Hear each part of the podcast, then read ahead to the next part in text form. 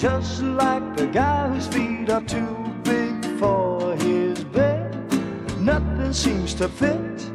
Those raindrops are falling on my head, they keep falling.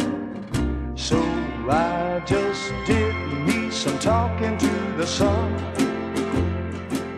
Hola a todos queridos amigos, soy yo, su anfitrión Juan Carlos Orellana, dándoles la bienvenida a este nuevo episodio de Los Padres del Cine, en donde conversamos sobre el mayor héroe de toda la historia de la humanidad, que no, no es Jesucristo, es Spider-Man, el hombre araña, Peter Parker, el muchacho que todo el mundo quiere ser, porque tiene los poderes más cool de la historia, te puedes balancear por los edificios de Nueva York, tienes super fuerza, tienes super agilidad, eres una persona muy genial.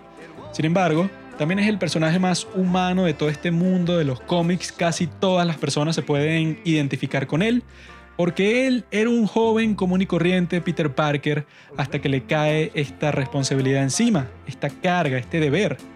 Un gran poder conlleva una gran responsabilidad y él siente que tiene que sacrificar muchas veces las cosas que más le gustan en su vida, pasar tiempo con su familia, con su novia, con sus amigos, porque él tiene que salir a las calles de noche a combatir el crimen y a lograr que la ciudad de Nueva York sea segura. Para hacer esto, para ponernos a analizar qué es lo que hace que Spider-Man sea tan popular, sea tan icónico, porque es que la nueva película de Spider-Man tuvo más hype, más anticipación que ninguna otra película desde Los Vengadores Endgame, que salían todos los personajes del universo cinematográfico de Marvel. En esta sale solo Spider-Man y, spoiler alert, no sé qué haces aquí si no has visto No Way Home, porque este capítulo es sobre No Way Home, así que no, si no quieres spoiler, fuera, fuera de aquí. Pero en esta película sale Spider-Man, Tom Holland, y salen los otros dos Spider-Man. ¡Qué genial! Eso fue grandioso. En esta ocasión contamos con dos expertos en Spider-Man. Uno de ellos es mi padre que lleva más de 100 años leyendo cómics. Si escuchan alrededor del minuto 15 por ahí, pueden escuchar como que alguien que mueve unos papeles, como si fuera el plastiquito ese que le ponen a los cómics para protegerlos del polvo. Ese era mi padre que estaba moviendo todos los cómics que él tiene en donde grabamos el podcast para encontrar todos los cómics que se conversaban, que surgían en la conversación y resulta que él los tenía todos. Porque era para presumir un flex, así que, que mira, yo soy tan fanático que tengo todos los cómics posibles, habidos y por haber, de Spider-Man sobre todo, porque es su superhéroe preferido. También nos acompañó Ana Díaz, que es una señora que mucha gente dice que puede ser la gemela perdida de mi padre, se parece muchísimo.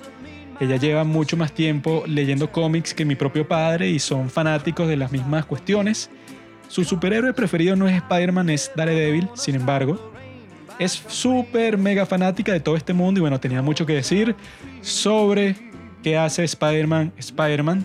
Luego de esa conversación, ustedes pueden ver en las notas de la descripción los time codes que yo siempre pongo en todos nuestros capítulos principales, en donde ven cuándo comenzamos a hablar de cada cosa. Luego de toda esta introducción sobre Spider-Man, pasamos a conversar sobre la película en sí, que spoiler alert, no de la película, sino de mi impresión. A mí personalmente me decepcionó muchísimo. Yo esperaba algo mucho más apasionado, algo mejor construido, algo más divertido. Algo como Spider-Man 3, que es la mejor de las películas de Spider-Man, en mi opinión. Spider-Man 3 con Tobey Maguire, con el Arenero, con Venom, con todos estos grandes personajes. Esa es la mejor, según yo, porque me parece un espectáculo y es muy graciosa también. Sin embargo, esta nueva No Way Home me parece que es puro fanservice. 50% del tiempo fanservice, 50% del tiempo preparando para que el fanservice tenga algo de sentido lo cual no me gusta en lo absoluto, pero bueno, hay muchas opiniones distintas dentro de este episodio, porque todos fuimos a ver la película al cine y todos teníamos opiniones bastante variadas. Así que amigos, si ya viste la película, si te encantó, si no te encantó, si Spider-Man es tu personaje preferido y quieres saber más sobre su origen y cómo influenció el desarrollo de Marvel y el universo cinematográfico de Marvel y de las películas y superhéroes en general y de los cómics, todo. Spider-Man influenció todo. Él es la causa de todas las cosas que experimenta la humanidad del día de hoy, el internet, la televisión, los podcasts, todo eso existe gracias a Spider-Man. Así que amigos, este episodio quedó genial. Es bastante largo, escúchelo poco a poco, no todo de una, eso te funde el cerebro. Disfrútelo, pásela bien y sean felices.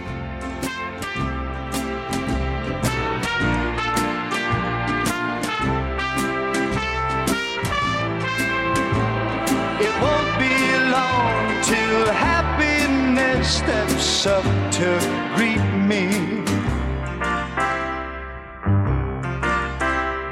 Raindrops keep falling on my head, but that doesn't mean my eyes will soon be turning red. Crying's not for me, 'cause I'm never Hola. ¿Qué tal les va, amigos? ¿Vieron la película de Spider-Man? Yo sí la vi y es terrible, según yo. Pablo, no sé cuál es su opinión, lo sabrán pronto. Pero primero, vamos a hablar con dos personas, ¿verdad? Que son las que les van a introducir a ustedes quién es el hombre araña. No que es Peter Parker, porque eso ya lo saben todos, sino que quién es el personaje. ¿Comprenden?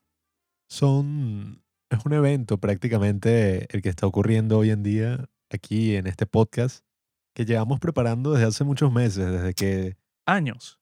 Sí, bueno, desde que se anunció, anunció que iba a existir un Spider-Man hecho por Marvel y no Sony, nosotros dijimos y que bueno, cuando llegue el momento del multiverso y todas estas cosas, será el momento en que vamos a hacer una especie de multiverso aquí en el podcast donde vamos a reunir a distintas generaciones, distintas personas de- con las cuales el hombre araña ha tenido un impacto en sus vidas. El día de hoy tenemos Así a dos bueno. personas, como se puede decir, mayores que nosotros, pero luego hay que tener personas menores que nosotros, es decir, niños, para ver qué les pareció la película. Lo más probable es que les haya encantado, porque a los niños les encanta todo lo que tiene que ver con Marvel. Pero para empezar, les quiero decir que estamos aquí con nuestro padre, que él ya ha salido antes en el podcast, y yo, yo lo pongo en el título así como el abuelo del cine. Saluda, muchacho. Bueno, el abuelo del cine está todavía por verse. Eh, estoy muy agradecido por esta oportunidad para Mm. poder hablar de un superhéroe que ha cumplido una función muy importante en eh, este mundo, pues. Ese es el superhéroe preferido de mi padre. En este cuarto, ¿verdad? Que es en donde él pone todas sus cosas así coleccionistas y tal. Desde donde yo estoy sentado puedo ver como... A ver. Puedo ver como siete Spider-Man distintos. En una máscara, hay un peluche, hay un muñeco, hay un bolso, hay un afiche. O sea, está lleno de Spider-Man. Mi padre está sentado frente a una... eh, ¿Cómo se dice? Black Widow vestida así de forma pecaminosa. Forma No sé sexy. por qué lo tiene así. Y el día de hoy también nos acompaña, ¿verdad? Una persona que se llama Ana Díaz, la cual mi padre dice que es la persona que se parece más a él, o sea, que puede ser su versión femenina si fuera un multiverso. Puede ser que ella viajó del multiverso, ¿verdad? Y puede ser mi padre en otro universo, pero es ella aquí. Y ella se va a presentar ahora. Bueno, gracias por la, la oportunidad de participar en este podcast. Mira, el hombre araña es un personaje eh, no, que nos formamos eh, leyendo cómics, porque eso es lo interesante, pues es como, como el que pasó de, del telégrafo a la radio, de la radio a la televisión, y así fue, bu- bueno, eso ocurre con, los con los cómics. La primera vez que yo leí El hombre araña fue un, fue un, un- un suplemento, porque no lo llamábamos cómic, lo llamábamos suplemento. Claro, su forma latina. Este, sí, eh, eh, me cayó en mis manos Las en tiras cómicas. Maiquetía, en Maiquetía. Yo tenía ocho años. Ese es el aeropuerto aquí en Venezuela. ¿Y Claro. cuántos años tienes hoy en día para que la gente Tengo sepa? 70, o Ajá. sea, eh, eh, son 62 años, pues leyendo, leyendo cómics. Y me llamó mucho la atención porque este, eh, no de la manera como existe ahora, pero sí el bullying siempre ha existido. Y Spider-Man sufría de bullying por Flash Thompson. Y entonces, este, de verdad, me llamó mucho la atención que fuera un superhéroe y, y tuviera tantos problemas, porque Eh, a mí me encanta también Superman y Superman, el, su único rollo era que la Luisa quería casarse con él y no lo lograban. La Luisa, sobre todo la Luisa era la que estaba lagartona, esa señora. Y este, con Spider-Man, mira, eh, una gran química.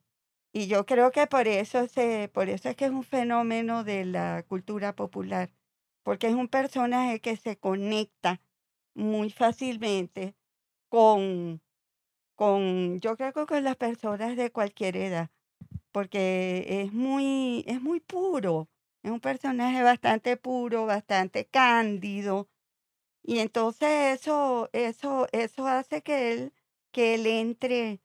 Fíjate que en el cómic que yo leí, yo no sabía la- el origen tan trágico de Spider-Man y no sale la muerte del tío Ben ni nada de eso. Yo me voy enterando es después porque cuando descubro este cómic, que era compartido con uno de los primeros episodios también de Los Cuatro Fantásticos. Ah, sí, ese es el que Venían sale, sí. juntos. Ese es uno de los más famosos, así que creo que es el primero de los cuatro fantásticos que sale como volando, no sé, sale Es- como no, elevado en el aire. no, y salen enfrentándose al alquimista, Ajá. que el alquimista este, era, era un hablador de paja, pero lo separó, ¿no? Mm. Pero en el caso de Spider-Man, eso pues realmente este, me llamó mucho la atención, me llamó mucho la atención que fuera tan joven. Eh, pues Superman es más maduro, Batman es más maduro, que no tuviera dinero, que no tuviera trabajo, que estuviera pelando todo el tiempo ese muchacho, al punto de que él es freelance en el periódico, él ni siquiera eh, Contratado. está, no, no, no. Sí, es que bueno, dicen que ese puede ser el contraste principal por el cual tantas personas se sienten identificados con Spider-Man, porque yo no he visto ninguna clase de fanatismo como el que veo con Spider-Man, ni con Superman, ni con Batman, o sea, con casi ningún otro superhéroe, porque son tipos que, bueno, Batman es multibillonario, Iron Man también, Thor es un dios, el Capitán América es un tipo que estuvo congelado en el tiempo y viene de los años 40, o sea, tienen todas estas historias súper fantásticas, espectaculares y tal, porque, porque, bueno, al fin y al cabo son superhéroes, ¿no? Entonces son de un mundo que no existe. Eh, en nuestros sueños sí existe. Pero en este mundo eso, pues, un tipo que en realidad puede eso, sufrir las mismas cosas que tú has experimentado, pero que al mismo tiempo es un gran héroe, o sea, que tiene ese contraste y esa doble vida, porque en el caso de Superman, y que bueno, eso de Clark Kent es un disfraz, o sea, él, él no es Clark Kent, sino que se disfraza de esa forma para que la gente no sepa que él es Kal-El, ¿no? Que es Superman. Pero en el caso de Spider-Man, él es Peter Parker y eso por cosas de la vida termina siendo quien es. Y bueno, como se ve en esta película, que la vamos a comentar más tarde, No Way Home, eh, él cuando trata de vivir esa doble vida se le hace casi imposible, o sea, pierde todo lo que tenía. Que yo en los pocos cómics, eso que he leído de Spider-Man, siempre pasa algo de ese estilo, ¿no? O sea, que él tiene que hacer como 10 cosas al mismo tiempo, pero cuando triunfa como Spider-Man, entonces él está teniendo malas notas en, el, en la universidad. Y cuando le está yendo bien como Peter Parker, o sea, que está que una buena relación con sus amigos y con su novia, o sea, la está pasando bastante bien. Ahí es que llega un villano súper terrible, eso que le daña todas las posibilidades que él tenía para mantener ese equilibrio, pues entonces él como siempre está metido en esa contradicción, pues en ese drama, eso es lo que quizá lo haga que para tantas personas, bueno, el furor que causó esta película fue una cuestión gigante. No, y además si vemos a todo lo que son los superhéroes como una especie de mitología, en el caso de Spider-Man sería como una especie de Jesucristo. Alguien que es eso, pues muy cercano a uno, no es esta figura de, qué sé yo, un dios superpoderoso que nos viene a salvar, sino que es ese héroe un poco más humano, del cual yo me imagino que toda, o bueno, una gran mayoría de las personas que leyeron el cómic en su momento y que han crecido con Spider-Man, se relacionaron en muchos momentos y que bueno, sí, o sea, yo también estoy en el colegio, yo también tengo esas dificultades de que bueno, quiero ser una persona asombrosa, quiero hacer muchísimas cosas Pero bueno, soy nada más un joven, llevo como esta doble vida en que tengo grandes ambiciones, pero qué sé yo, la gente no lo reconoce. Es Bueno, como ese eso arquetipo. pasa mucho con los jóvenes cuando Ujú. dicen y que no, es que yo soy actor, pero en realidad Sí. eres, pues, no sé, que si camarero, pues.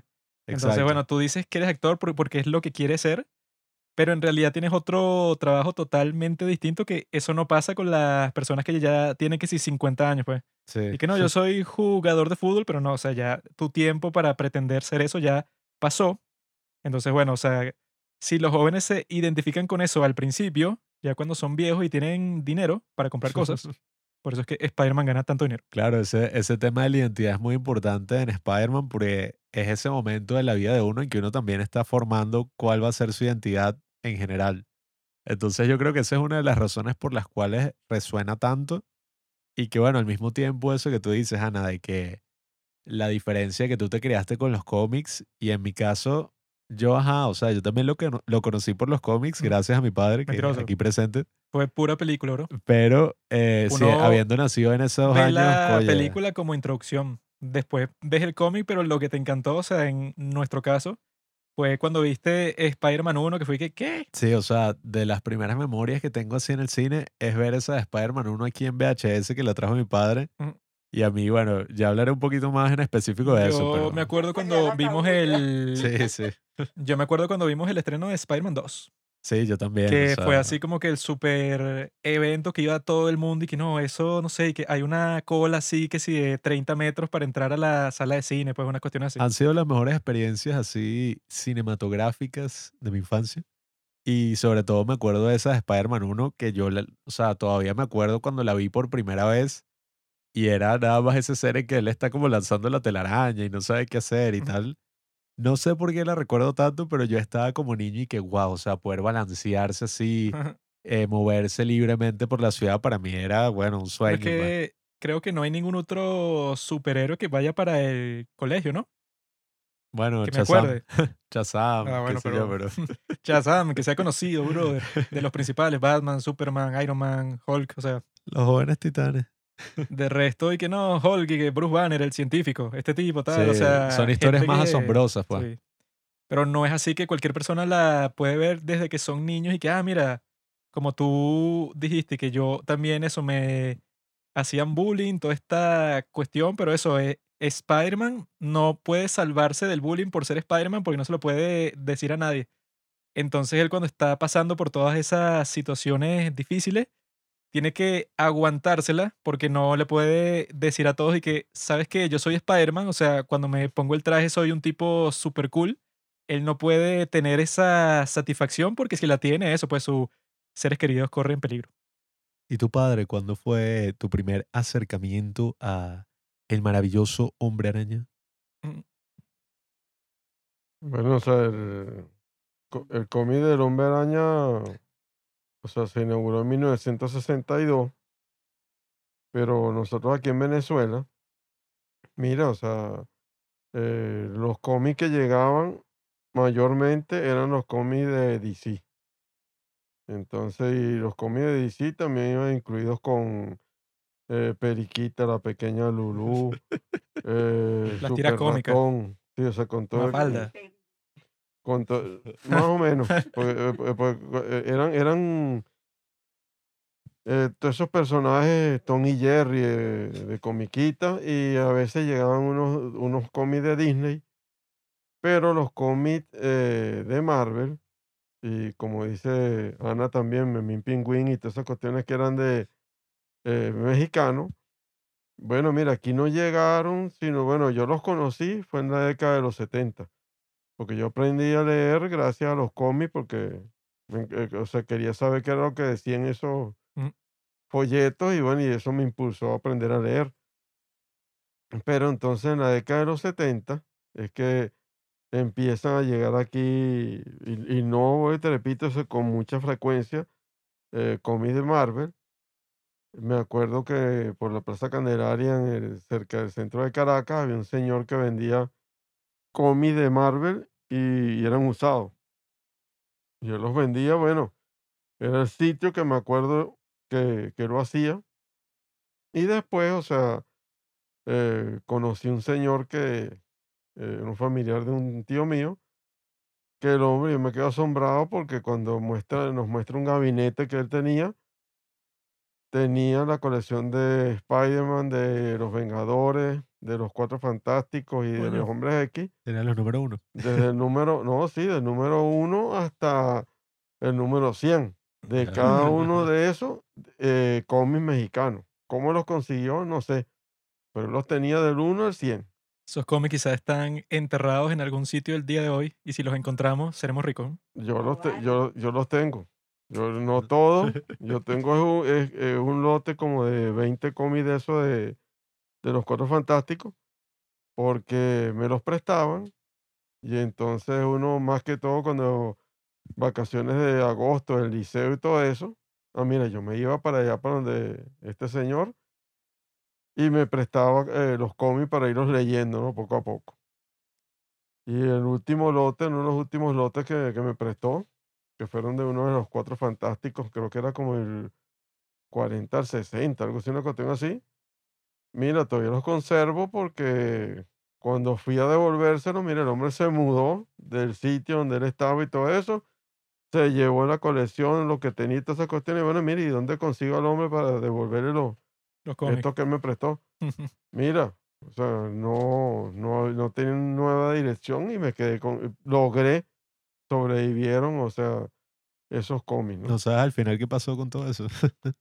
No, no, no, no, es que el hombre se fue, el hombre se fue de, de la habitación donde él vivía, se llevó todos los cómics, todas esas cuestiones y todo ese tipo de cosas, y más nunca lo volví a ver. pues. Es más, yo me acuerdo que eh, otra de las cosas que el hombre hacía que filmaba películas. Y entonces, con, Ese hombre era Stanley Kubrick. con cámaras mm, eh, caseras. Y me acuerdo yo que una vez participamos en una película de un secuestro y todo ese tipo de cuestiones. Y entonces nos montamos en una moto y agarramos y tenemos un maniquí y el maniquí lo lanzamos a un edificio. Son unas cosas increíbles que, que, que hacía ese señor. Pero bueno, mira, el hombre de la noche a la mañana desapareció y bueno, y, y listo. Creo Pero que Ana quiere decir algo. Mira, eh, una de las cosas que, que quería resaltar es que los cómics de Marvel tienen, eh, son los que introducen por primera vez la continuidad. O sea, Mm, el, eh, cuando yo leía Superman y leía Batman, eran capítulos autoconclusivos. Mm. que, y yo creo que ese es el gran aporte que le han hecho. Pues entonces había continuidad y por lo tanto algo que, que, que los seres humanos no, no tenemos, que es hacerle seguimiento a las cosas.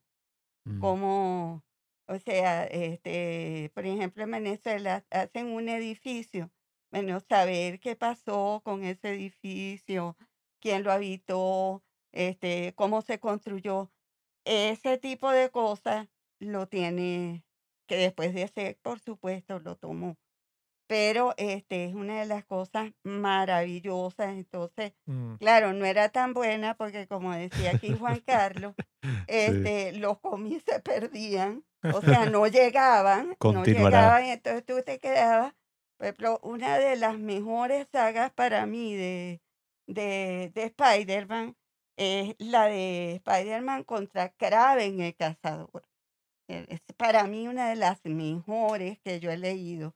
Bueno, y, y se sorprenderán, pero yo leí la primera, el primer número, es un- son realmente cuatro entregas. Yo leí el primer número este, eh, por unos cómics que, que un tipo vendía en la plaza, no en la Plaza Bolívar, sino más arriba, cerca del Banco Central. Eh, el tipo, no sé por qué, pero él tenía bastantes cómics de Marvel y se lo amarillos estaban en esa Claro. página. Pero este compro yo mi mi mi mi mi, mi cómic de, de- ya estaba yo no me explicaba por qué Spider-Man en ese momento tenía un traje negro. Después, después descubrimos lo del simbionte, Mm. pero eso fue mucho después. Mm. Pero el caso es que tuve que esperar casi 20 años para poder él ver el desenlace de Kraven Wow. el cazador. Y valió la pena. Sí valió la pena. Ah, bueno. O sea, para mí sigue siendo una de las, yo, es más, yo espero y aspiro que si alguna vez hacen una nueva película de Spider-Man, tomen ese villano, porque ese es Mm, un excelente, no villano, adversario de los mejores. Su némesis. Sí, sí, con adversario con A de Avenger, mayúscula. No, es que como dice Ana, o sea, el, ese, esa miniserie era la última cacería de Kraven. Y bueno, mire, y, eh, otra de las cosas que, que no conoce mucha gente, pero los que seguimos los cómics lo, lo sabemos, es que el negocio también está en reediciones. Y entonces resulta que, bueno, mire, hay unas empresas muy famosas como Novaro, que era la que se encargaba de traer eh, cómics de, de DC, todas esas cuestiones de, de México y todo eso. Y lo- la, la editorial La Prensa, que era la, la que hacía las de Marvel. Y a nosotros, o sea, nos, nos ayudó mucho eso que le digo de reediciones, porque en la década de los 80 eh, eh, aproximadamente, eh, hubo una editorial Beat en México y esos señores, ellos se pusieron a sacar desde el número uno de todas las series de Marvel. Y sacaban todas las, las miniseries y todas esas cuestiones, y eh, con todos los números eh, completos. Y entonces tú podías, o sea, mira, eh, historias de la década de los 60, de los 70 y de los 80 las podías aprovechar con esa editorial Beat. La editorial Beat quebró, le dejó después ese parte esas ediciones a una otra editorial mexicana, que creo que era Univisión, algo así. Y bueno, mire, pero eh, eh, eh, si nos vamos entonces a, a España, a Europa, entonces Panini, y, mm, o sea, tomó pues la batuta pues de, de la emisión de cómics, que es la que está- los está haciendo ahorita. SG, que es otra editorial también española, esa, esa también, y eh, Omnipress en, en Argentina, Argentina. Que entonces que están tomando, bueno, te repito, reediciones y además de reediciones, o sea, todas las novedades que, que tiene el mundo Marvel, el mundo DC, que les está reactivando. Bueno, y, y me parece interesante eso que dijiste, Ana, sobre la continuidad, que fue esto que introdujo Marvel, porque si te das cuenta fue gracias a esa idea de la continuidad que Marvel se ha convertido en el mega estudio y en la mega casa productora de los últimos tiempos en el cine. Fue gracias a eso de establecer un universo cinematográfico que Marvel logró lo que todos pensábamos que era imposible. Porque si recordamos cómo era hace 10 años, 15 años, que bueno, yo recuerdo la primera vez que vi esta de Iron Man en el cine, o como eran las películas en todo lo que fue eh, los 2000, del 2000 al 2010, que era este proceso en que las películas de superhéroes estaban como que, coño, empezándose a poner buenas, estaban finalmente sacando películas aceptables en comparación con todo lo que salía en los 90, en los 80, incluso en los 60, que hay una versión de Spider-Man en Japón La serie de Hulk es buena. Sí, bueno, está la serie esa de Hulk, o sea, esa cultura en verdad a mí me parece súper interesante. Bueno, es en lo que nos criamos Sí. teniendo a mi padre aquí. ¿Sabes qué fue lo que en realidad lo empezó todo, Pablo? Sí. Una serie llamada El Zorro.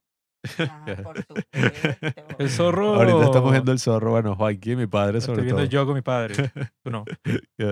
El Zorro es una serie que ha fundado todo lo que ha pasado en el mundo de los superhéroes desde el principio de los tiempos. Porque Don Diego de la Vega, que es el protagonista, él tiene una doble vida. Nadie puede saber quién él es. Nadie puede saber que él es el zorro. Y él tiene todas las técnicas para que la gente piense que, que no, el zorro va por allá. Él viste a su sirviente como el zorro. Y lo ven ahí cuando Don Diego de la Vega está caminando y la gente dice que, ah, bueno, él no puede ser el zorro porque, mire, el zorro está allá. El universo cinematográfico del zorro. Y él vive esa doble vida que después la adoptarían todos los otros plagiadores, como Stan Lee y sus grandes amigos, que todos se lo robaron. Esa es la verdadera historia. Todos ellos robaron todo lo que tienen, todo lo que El publicaron. primer superhéroe fue el santo enmascarado de plata. El primer Todo se superhéroe lo- fue Jesucristo. Y en la Biblia está sus grandes No, hazañas. Porque él fue un superhéroe real. Claro, claro, claro. Es que bueno, Sin embargo, lo que quiero saber ahora, pedazo de tonto, Mm. es de estas dos personas, ¿verdad? ¿Cuál es su historia preferida de Spider-Man? Porque eso, pues uno conoce que sí que, ah, no, la película y tal, pero yo he leído, ¿verdad? Unos cómics, que sí, los de Secret Wars, que son los que van a los dominios del señor Doom. Y ahí, ahí es donde Spider-Man se, se, se hace con el traje negro, porque él no sé, creo que se le rompe el traje y se tiene que hacer un nuevo traje con una máquina ahí que le dan, pero en la máquina se mete como que eso, pues una, un parásito y entonces el traje que le hacen es, simbionte. es una, una cuestión ahí, pues, o sea, que lo manipula y eso. Pero no sé así mucho de, no, no he leído, por ejemplo, 100 cómics de Spider-Man, pues entonces no sé cuáles son las grandes historias de Spider-Man que ustedes pueden conocer y nosotros no, pues. Mira, este, si me voy, bueno, esa de Kraven, la muerte de Gwen Stacy. Ah, bueno, es claro. excelente. Sobre todo porque en la muerte de Gwen Stacy por primera vez eh, también ponían el problema de las drogas. Ah, el sí. problema también era la censura, porque Estados Unidos se creó, ustedes saben, saben la historia, El código de la ese- decencia. ¿no? Y del, del psico, pseudo psicólogo este, por eso es que esos primeros cómics de Superman, de Batman y eso valen tanto dinero. No por lo antiguo, sino porque lo quemaron casi todo y entonces Sí. queda muy poco. Y por eso es que lo, los venden, porque se hacían piras como la que hacían los nazis en, o sea, fue la etapa más reaccionaria, pues si podemos decir, desde en Estados Unidos fue cuando el macartismo. Sin embargo, este, esta es la muerte de Gwen Stacy, es muy buena. La boda de Spider-Man, porque esa es la otra cosa interesantísima que de Spider-Man, que es el superhéroe casado pero casado cotidiano, pues este de repente salen los dos acostados en una misma cama. eh, Ah, Peter puede salir, eh, Peter puede salir en interiores. mm, Sí, yo vi que en Este, esa relación hay en pareja unas cosas Y ella muy picarona le dice, nos vamos a tomar una ducha. Sí, y sí. entonces se No. van a tomar su ducha. Realmente este, hicieron, y yo hablando con gente de, de, esa, de esa etapa, todos me decían, oye, vale, pero es que es que Spider-Man es hasta, hasta un concepto de ese, del reality show, pues. Es un reality show dentro de los, dentro de los cómics. Realmente Spider-Man es, eh, junto con Daredevil, que Mm. él tiene otras características, pero son, si vamos a decir así, los superhéroes más humanos Mm, que, que, que, que se han generado. No tienen mitología, no tienen, y por eso son tan cercanos a, a lo, al, al público en general y por eso tienen tanto éxito en la cultura pop. Sí, yo creo que incluso por eso en el caso de DC, si bien Superman es como uno de los personajes más reconocidos y bueno, el personaje, el superhéroe más viejo, ¿no? Que hay. Si bien eso es así, Batman es el que en el cine y en los últimos tiempos se ha convertido como que en el personaje de culto así de todo el mundo y que, wow, Batman, el guasón y tal. Claro, en este caso él es millonario, no Padre, es ¿qué que me pueda haciendo? relacionar. Padre, ¿qué haces? Mi padre está como sacando una pila de cómics que tiene aquí. jurungando unos cómics ahí, ¿qué es eso? Ah, mira, justamente sacó los de Spider-Man con el Ay, traje la negro. guerra secreta ver, ver. A Sí, ver, que no lo veo desde aquí. Como esto es nada más audio, eh, nosotros siempre grabamos en el cuarto de la computadora, que es el cuarto de los cómics de mi padre. ¿Qué tantos cómics vas a sacar, bro? Y bueno, estamos ahí rodeados de eso. No solamente figuras de Spider-Man, un pocotón de cómics así. Aquí capaz están hasta esos que él decía, los 20 que él pidió prestado. Bueno, que en realidad se lo robó, porque así es como dicen muchos ladrones, ¿no? Yo lo pedí prestado, pero no los devolví, No, pues. pero, eh, Ya que si vas a hablar, el señor que tiene el micrófono te lo puede, te lo debería poner. Ey, ey, mucho ruido, mucho ruido. Ajá. Esto es un ASMR Mira, así de... por ahí dicen que el buen Para- coleccionista debe de tener su colección, pero también debe tener algo robado. Eso siempre se ha dicho. Tienes que tener algo, algo, algo, algo que se quedó mal puesto por ahí.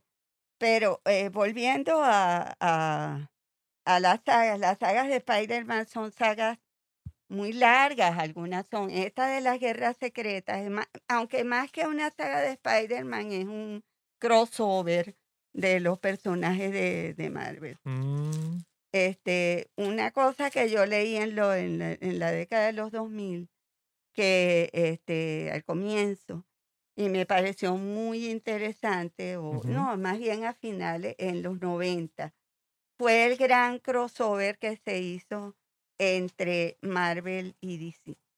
Ah, También ese es interesante. ¿Cuál fue ese? eh, y se formó lo que llamaban el mundo amalgam.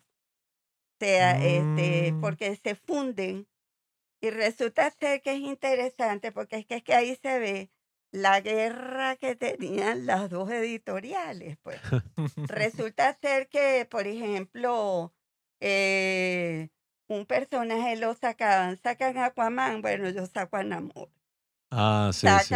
pero no han podido sacar un Spider-Man. mm, Ese es el que no han podido, ni un Daredevil. claro.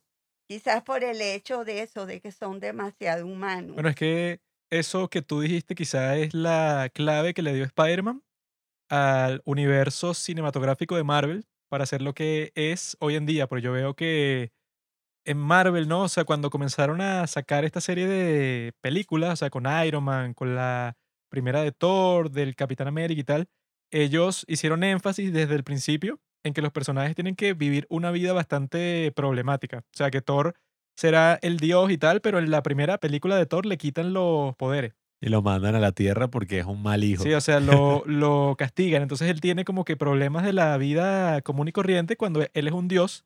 O sea, que intentaron, ¿no? O sea, desde el principio. Y que bueno, estos personajes, ¿verdad? Será, bueno, Iron Man que es billonario, todo eso, pero él queda así como que con síndrome de estrés postraumático el luego de tipo que lo secuestran y todo eso. El tipo era un desastre. Sí, o bueno, sea, como Robert Downey Jr. Ellos tratan de humanizar a todos sus personajes.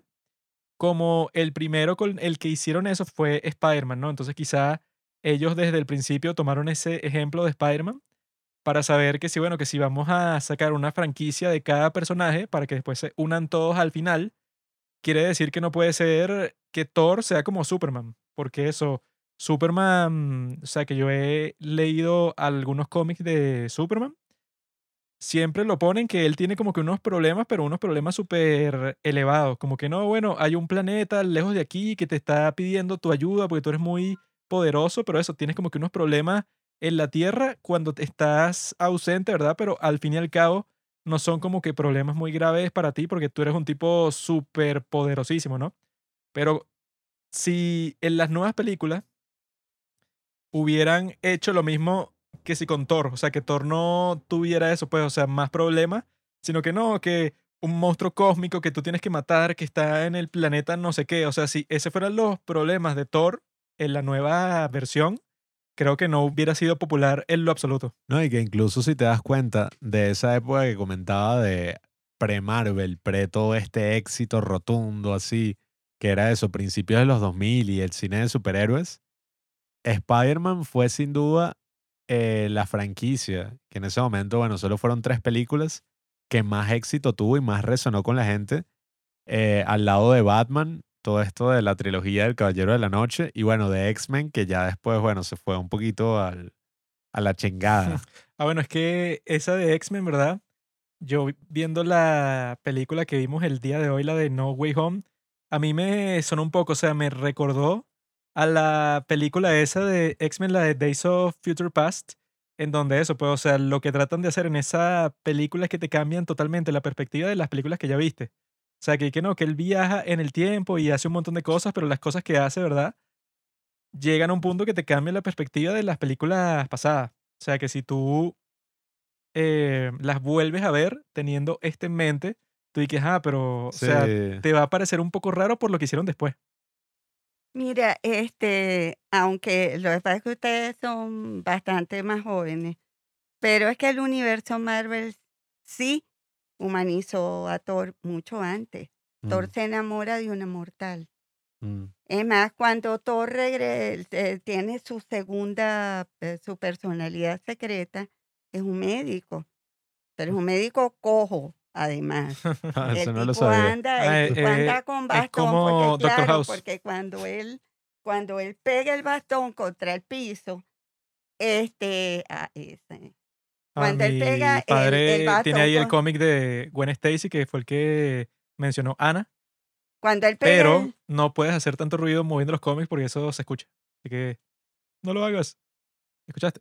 cuando él pega con el bastón contra el piso, eh, se, se convierte en Mjolnir, en el, en el, En el eh, eh, martillo sí, este. pero re- realmente, realmente, este, este, Ah, mira aquí, mi padre acaba de sacar Sí. la última cacería de Ah, Krell. tiene La todos los cómics ahí. de Déjese Krell. fuera que lo quiero leer después del, del muy podcast. buena, Porque de yo verdad. Porque yo en las Gracias. manos tengo aquí Secret Wars, que aquí es donde eso, la versión en donde Spider-Man obtiene por primera vez su traje negro.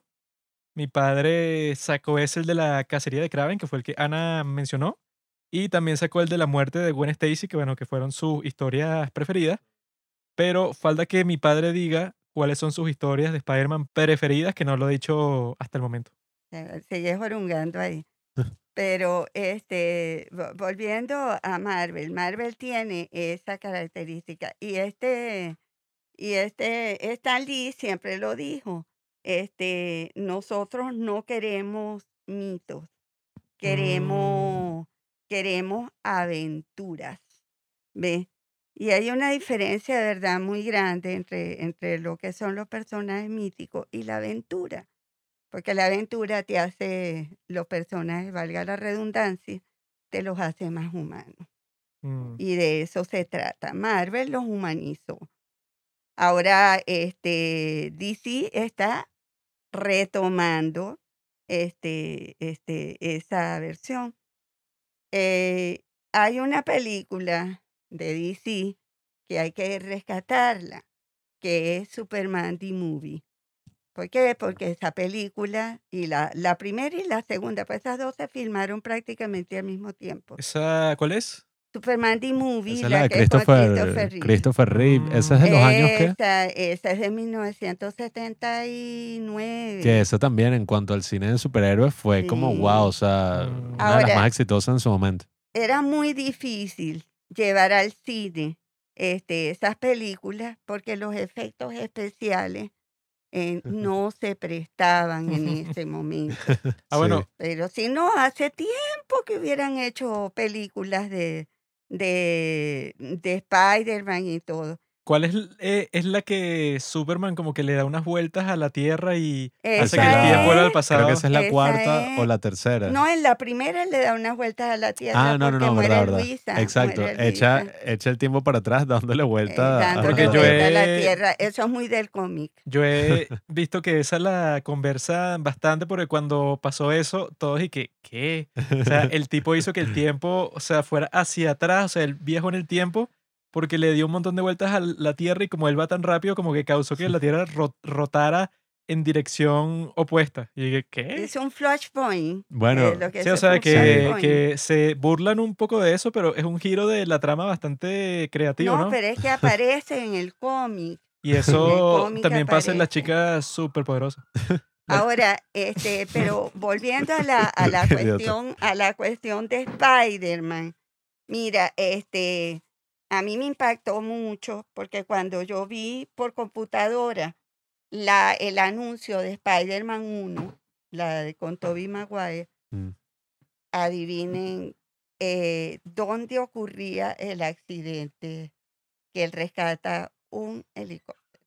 Y tuvieron que borrar la escena Ah, en las en las Torres Gemelas. Gemelas. Wow, Exacto. eso no lo sabía. Exacto. Y también hay que ellos sacaron, esa edición fue para vender, para, para recaudar fondos, Mm. pero también hay una versión del accidente de las Torres Gemelas y cómo los héroes de Marvel Sí, sí, esa es buenísima. A mí me pareció muy Sí, bella esa yo me acuerdo edición. de ese porque no es que te muestran a los superhéroes salvando o, o evitando la tragedia del 11 de septiembre, sino te los muestran a ellos después de la tragedia, como bueno, están recogiendo los escombros, ayudando a la gente y reflexionando como que bueno, ¿qué somos como país? ¿Cómo llegamos a esto? O sea, ¿cómo podemos salir de esta tragedia todos juntos y tal? Ese cómic es burda de bonito y burda de interesante. Homenaje a eh, los bomberos, sobre todo. Exacto, sí, te muestra. Y bueno, y es que en el mundo de los cómics, creo que por eso es que han tenido tanto éxito últimamente y por lo que pueden hacer precisamente un universo cinematográfico, es que los cómics tienen tantas historias y pasan tantas cosas que yo creo que ahí tienen casi que una máquina infinita de ideas y de dinero, prácticamente.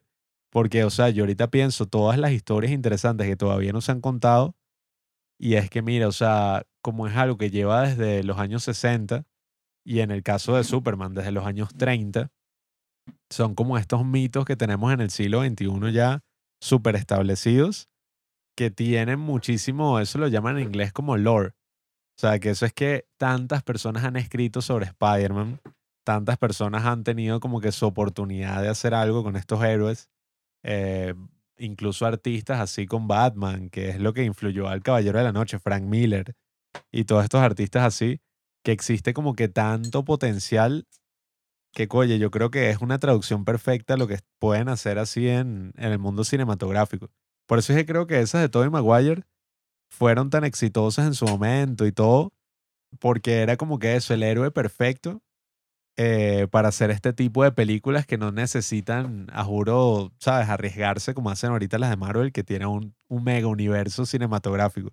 En ese momento, las de Spider-Man, tú las ves ahorita, que bueno, hace poco antes de grabar este episodio vimos Spider-Man 3 Ayer. eh, ayer mismo fue una gran experiencia. Y a mí me sorprendió porque yo estaba como que, esa película es del 2005, ¿no? O sea, yo recuerdo de cuando, me acuerdo cuando salió justo como era el estreno y todo, pero yo era un niño así, ajá. Creo que es como del 2007, ¿no? No recuerdo. Sigue siendo un niño. Pero sí, era de los 2000. Ahorita busco precisamente. Eh, creo que 2005. Sí, sí. Sí, entonces a mí me sorprendió que más de 10 años después de la película, uno la ve y coño, o sea, tú te quedas así súper... O sea, la película todavía aguanta, incluso, ojo, si los efectos están un poquito ahí outdated, No, no lo están. eh, a mí me sorprende como sigue siendo una buena película sin necesidad de tener un universo cinematográfico o que la broma se una con mil puntos en una mega historia, sino que la broma es sencilla.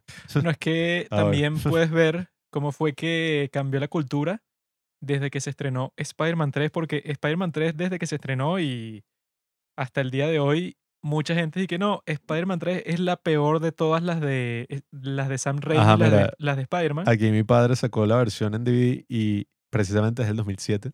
Ajá. Cuando salió y mucho tiempo después y en internet, tuvo el mismo trato que han tenido las precuelas de Star Wars, que fue como que no, bueno, esa es la peor de todas, la que arruinó en sí la trilogía, o sea, tienen como que mil argumentos que van por ese camino, que esta es malísima, pero yo la vi ayer y eso pues, o sea, me pareció una maravilla, una de las mejores películas de toda la historia, y que si la comparas con la que vimos el día de hoy, yo pienso que eso, o sea, lo que la gente suele decir contra Spider-Man 3 para criticarla directamente es que no, es que está muy sobrecargada, tiene muchos villanos, pasan demasiadas cosas. Y que, bueno, esa película está construida 300 trillones de veces mejor en cuanto a la narrativa, el espectáculo, las escenas de acción, el desarrollo de personajes, todo lo, todo lo que pasa es superior a la que vimos el día de hoy, que son como seis villanos, ¿verdad? Pero en la película yo, yo creo que en cuanto a,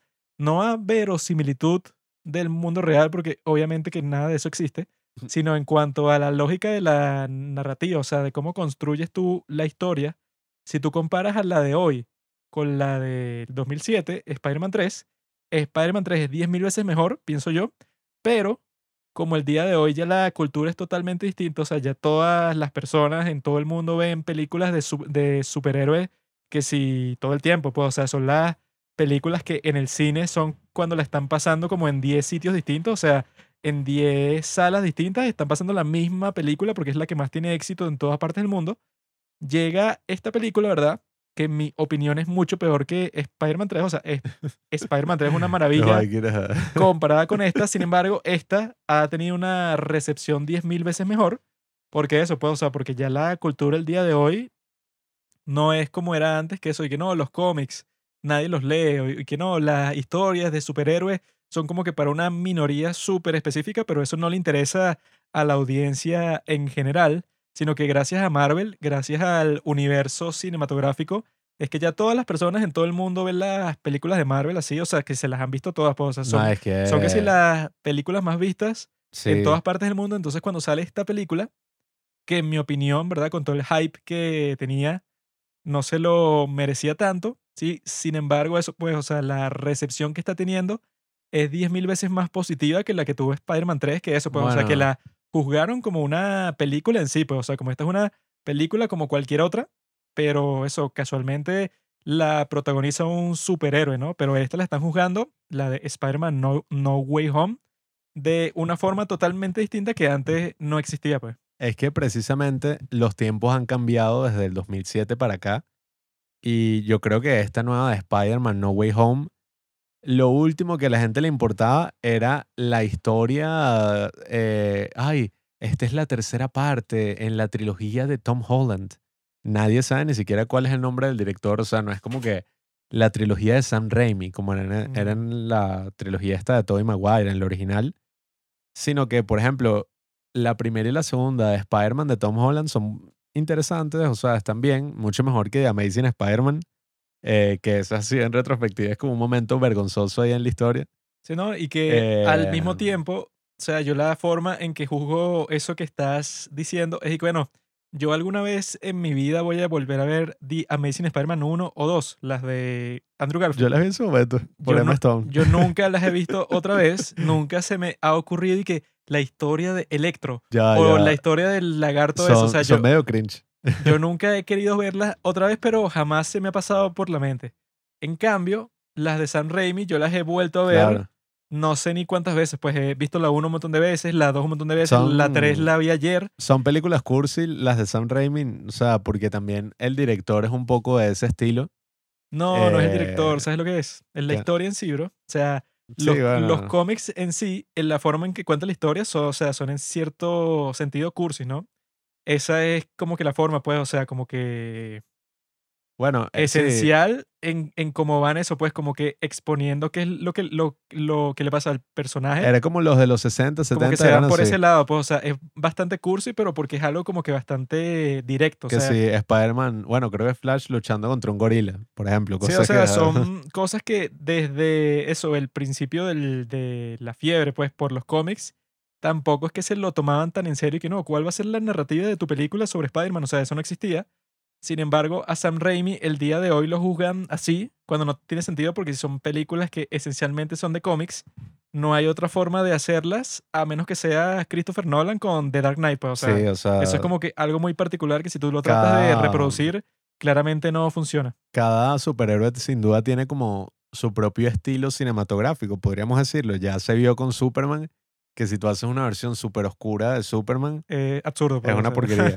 o sea, el hombre de hierro, yo cuando la vi que, wow, el hombre de hierro, eh, la nueva de Superman, qué emoción. Pero a la larga termina siendo súper, o sea, hasta incómodo, pues, uno ver una película súper oscura de un personaje que en verdad es súper esperanzador. Sí, es, es que sí, lo más optimista posible. Pero eso, yo pienso que en el caso de Spider-Man No Way Home, sí tiene mucho sentido que haya ocurrido todo este gran alboroto, porque lo último que a la gente le importaba, pienso yo, era la historia. O sea, como que, oye, ¿qué pasará en las aventuras de Spider-Man? O sea, yo ni me acordaba que al final de la segunda habían revelado la identidad de Spider-Man. O sea, Yo tampoco me acordaba. Yo o sea, que eso cuando exacto. pasó fue que, ah, sí, pero o- o sea, ha pasado tanto tiempo desde entonces que estoy que, ah, ¿verdad? Yo no me acordaba mucho de qué había pasado. No me, o sea, sí me acordaba de que misterio y tal, pero no me acordaba así en sí tanto de ese universo.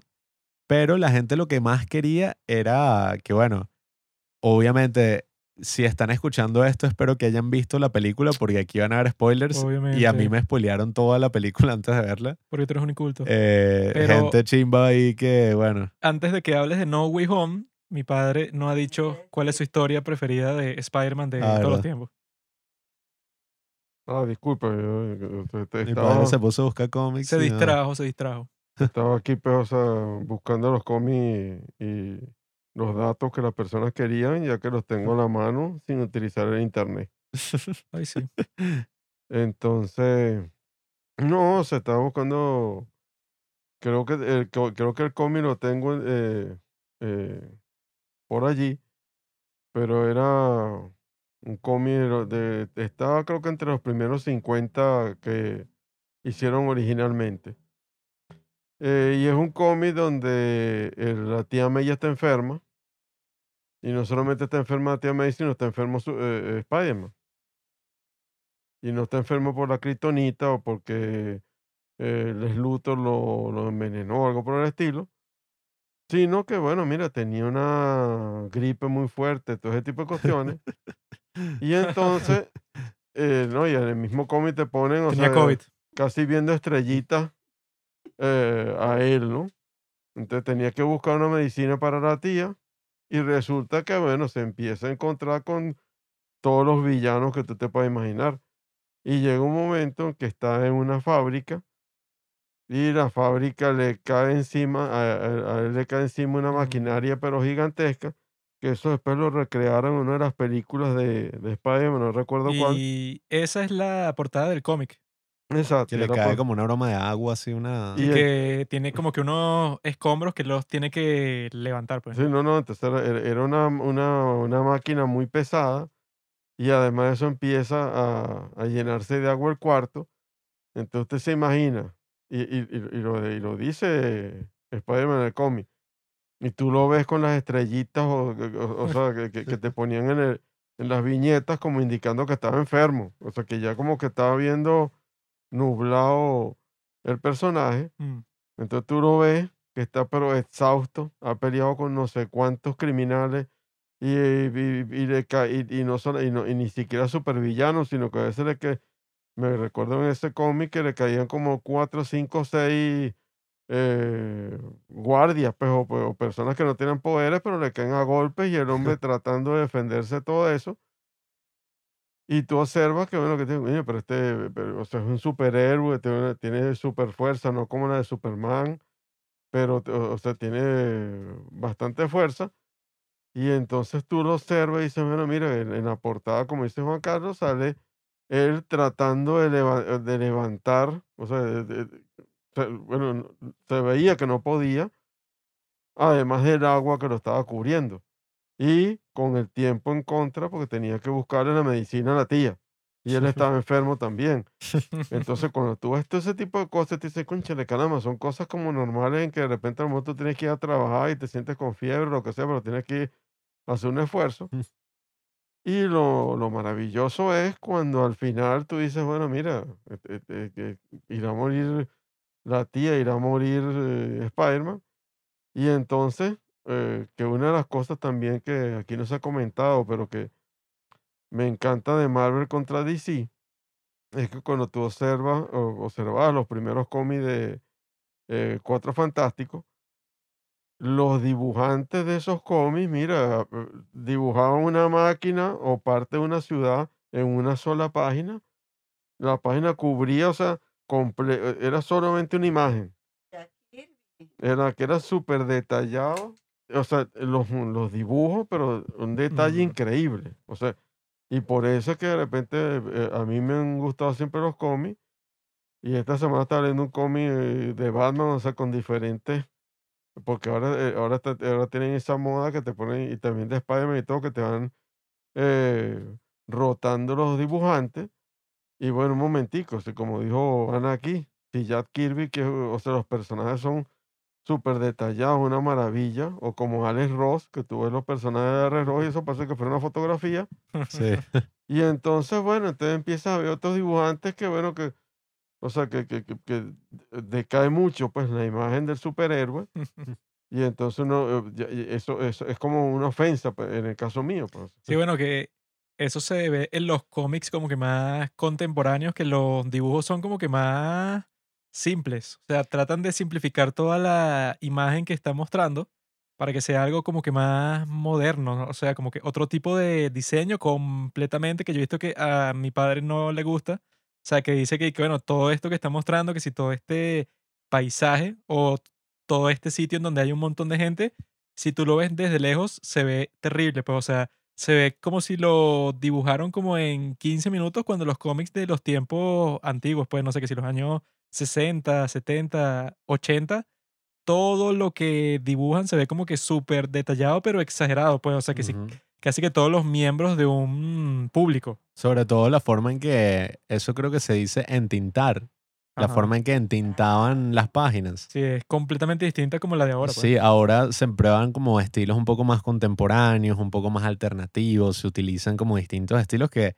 hay casos, bueno, hay un cómic muy bueno que es el de Batman, eh, creo que se llama Arkham Asylum, que ese es una locura, o sea, pero ese ese es que sí sí son unas es- pinturas, una broma loca. Ese en particular, sí es que sí, el más alternativo del mundo. Pues, o Sí. sea, que cada página son como que, bueno, no sé, que si la cara completa del guasón y que si sus dientes, en vez de dientes, son que si Sí. H y A, porque son como que jajajaja. Sí, unas cosas O sea, así son todas, unas wow. vainas que el tipo que lo escribió Ujú. habrá estado drogado completamente para que se le ocurriera esa forma de Sí, expresar eso. Pero yo sí recuerdo cuando íbamos a, bueno, aquí s- la librería esta que íbamos más era Tecniciencias, eh, que era como, sí, donde vendían todos estos libros y ahí ponían a veces cómics que venían de Estados Unidos y yo me acuerdo, eso habrá sido 2010, por ahí que yo veía, ah, ok, ¿cuáles son los cómics que en ese momento vendían casualmente así como en los kioscos en Estados Unidos, acá no? Y yo me acuerdo que los veía y sí estaban como dibujados como Parecía como si no tuvieran tiempo y para sacarlos lo más rápido posible los dibujaban así. Sí, es bueno, que tácate. quizá es como dicen que lo tratan de hacer como si fuera eso, una fábrica. O sea, Sí. que, bueno, técnicamente podrías ganar más dinero si lo haces más rápido y sacas más cómics. Entonces, como que, bueno, dibuja todo lo más rápido posible. No te concentres tanto en que no, este va a ser el mejor diseño, la mejor página del mundo, porque no hay tiempo para eso. Si lo haces más rápido es más dinero. Entonces, no tiene como que mucho sentido que, que te esfuerces tanto cuando antes lo más probable era que, bueno, que tampoco es que tú estabas ganando muchísimo dinero con los cómics. Bueno, sea- sí, sí fue su industria en su momento. O sea, pero- los cómics no los leía todo el mundo. Entonces, o sea, eso, poco a poco tú hacías lo que estabas haciendo porque tú estabas creando la industria, o sea, que no existía. Mm. Ya cuando se vuelven súper famosas todas estas películas que explotan las ventas de los cómics, pero no por los cómics en sí, sino porque la gente quiere los cómics porque vio las películas primero. Bueno, y que eso es algo que ahorita no sé cómo esté muy bien. Mi padre debe saber más porque él es el que está leyendo cómics ahorita. Pero que claro, ahora todo el panorama de los cómics creo que es distinto. Porque antes, al solamente existir los cómics, sí era como que, ah, mira, la sema cada semana Claro. una nueva aventura de este superhéroe. Sí, es como que antes era lo principal, pero ya es, Exacto. es- es como que el extra que la gente lee Sí, cuando eh, ya todo el mundo piensa eso, pues, o sea, que lo principal son las películas, pues. Sí. Hay una transición, nunca lo olvidemos. Este, en 1966 salió una, nosotros le decíamos comiquita, pero realmente era, era, era dibujo animado de Spider-Man. Ahí es donde está Mm. Spider-Man, Spider-Man. Ese tema es de esa película, de esa, de esa saga. Mm. Era bien interesante porque este era, era bastante De ahí es que sale el meme este de los varios Spider-Man que se están señalando. era bastante, era bastante fiel con los primeros cómics. Que no No pasó en la había película. continuidad con los primeros cómics de Spider-Man, sino era el enfrentamiento de Spider-Man contra eh, el escorpión, Reino. el rino, todos esos personajes, los seis malucos como que Los- decían por ahí, los seis los seis terribles, Mm. los seis siniestros. Pero este es interesante y también de verdad este yo me enamoré de verdad, verdad de las series de Marvel de Fox Kids. Mm. Esa es bien buena. Con eso fue que que nosotros crecimos esa prácticamente. fue esa fue la transición. Mm. Y mm, yo este, comentaba más temprano con, con Juan Carlos Jr. Que este, una de las cosas que, que debería de tener uno ahorita, porque es como una explosión de, de los de, de, de las películas y todo eso, es que hay que tener la mente abierta. Mm, Ahora, cuando vayamos al tema de, No de, de la película Lejos de casa, este, realmente es importante que este, tengamos la mente abierta. Y si una persona como yo, que no soy lo más jovencito del mundo ni eso, este, tengo la mente abierta, yo creo que los niños, los jóvenes, deberían de tenerla también. mm. Mm. O sea, este, cuando tú llevas, eh, este, creo que fue en su momento Elia Kazan, que es un gran Ujú. director de cine. Él dijo en su momento que eh, los libros son para leerlos y las películas son para verlas. Los cómics son para disfrutarlos, todo eso, pero las películas también son para verlas. Mm. Y pienso yo que los directores, los escritores, también pueden, pueden versionar, siempre y cuando se respete el espíritu del personaje y se respete el ambiente que genera el Mm. personaje. Mm. Sí, es que bueno, hay gente, sobre todo por internet, que sí es 100% purista. Que sí que Spider-Man nunca tuvo la telaraña esa que le sale de las muñecas, sino que él creó un dispensador de telaraña y lo que quiere decir que las películas de San Raimi son una, una porquería.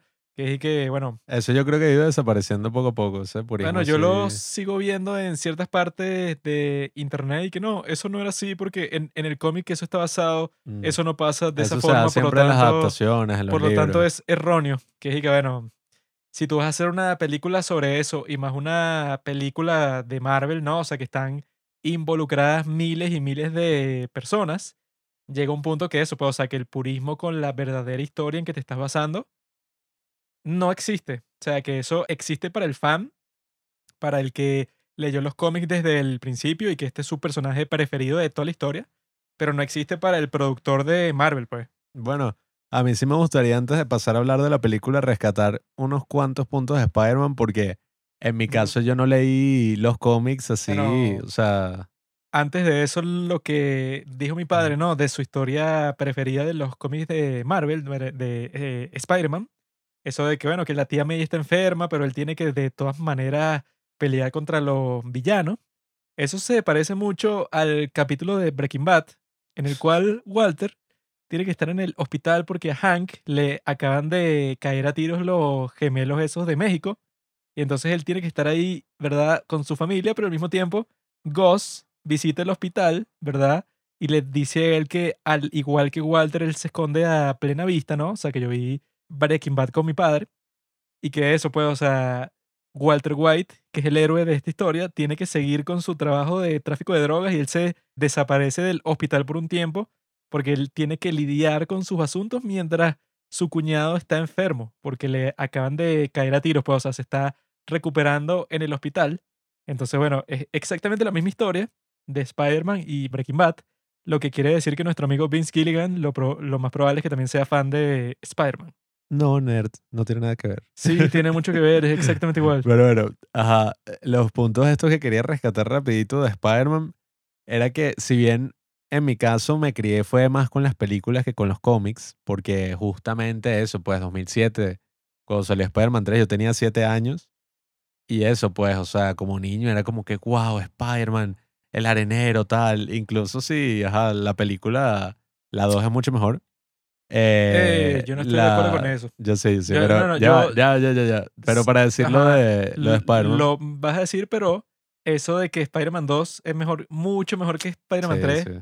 yo tengo algo que decir sobre eso, pero lo diré después. Bueno, pero nada, en mi caso no fue únicamente todo el tema de la historia y de los cómics, sino que como en esa época yo también me encantaba dibujar y dibujar a todos estos personajes, oye, el hecho de tener a Spider-Man como modelo, que yo al principio lo calcaba de algunos cómics, o tenía este libro que me acuerdo que me compraron que te enseñaba a dibujar personajes de Marvel, el personaje de Spider-Man en sí era como uno de los más interesantes para mí porque tú lo comparabas con todos estos otros superhéroes y las poses que podía hacer Spider-Man, la broma esta de que básicamente se movía como una araña, Es más versátil. era como la cosa más interesante del mundo de dibujar porque era y que, wow, o sea, dibujas a este tipo que está pegado y contorsionado a una pared, Más plástico. sí, o que está así volteado, o sea, incluso una de las cosas que más recuerdo de ese Spider-Man de la 1, el de Sam Raimi, era el beso que se da con Mary Jane, que era que, bueno, él viajaba hacia el revés,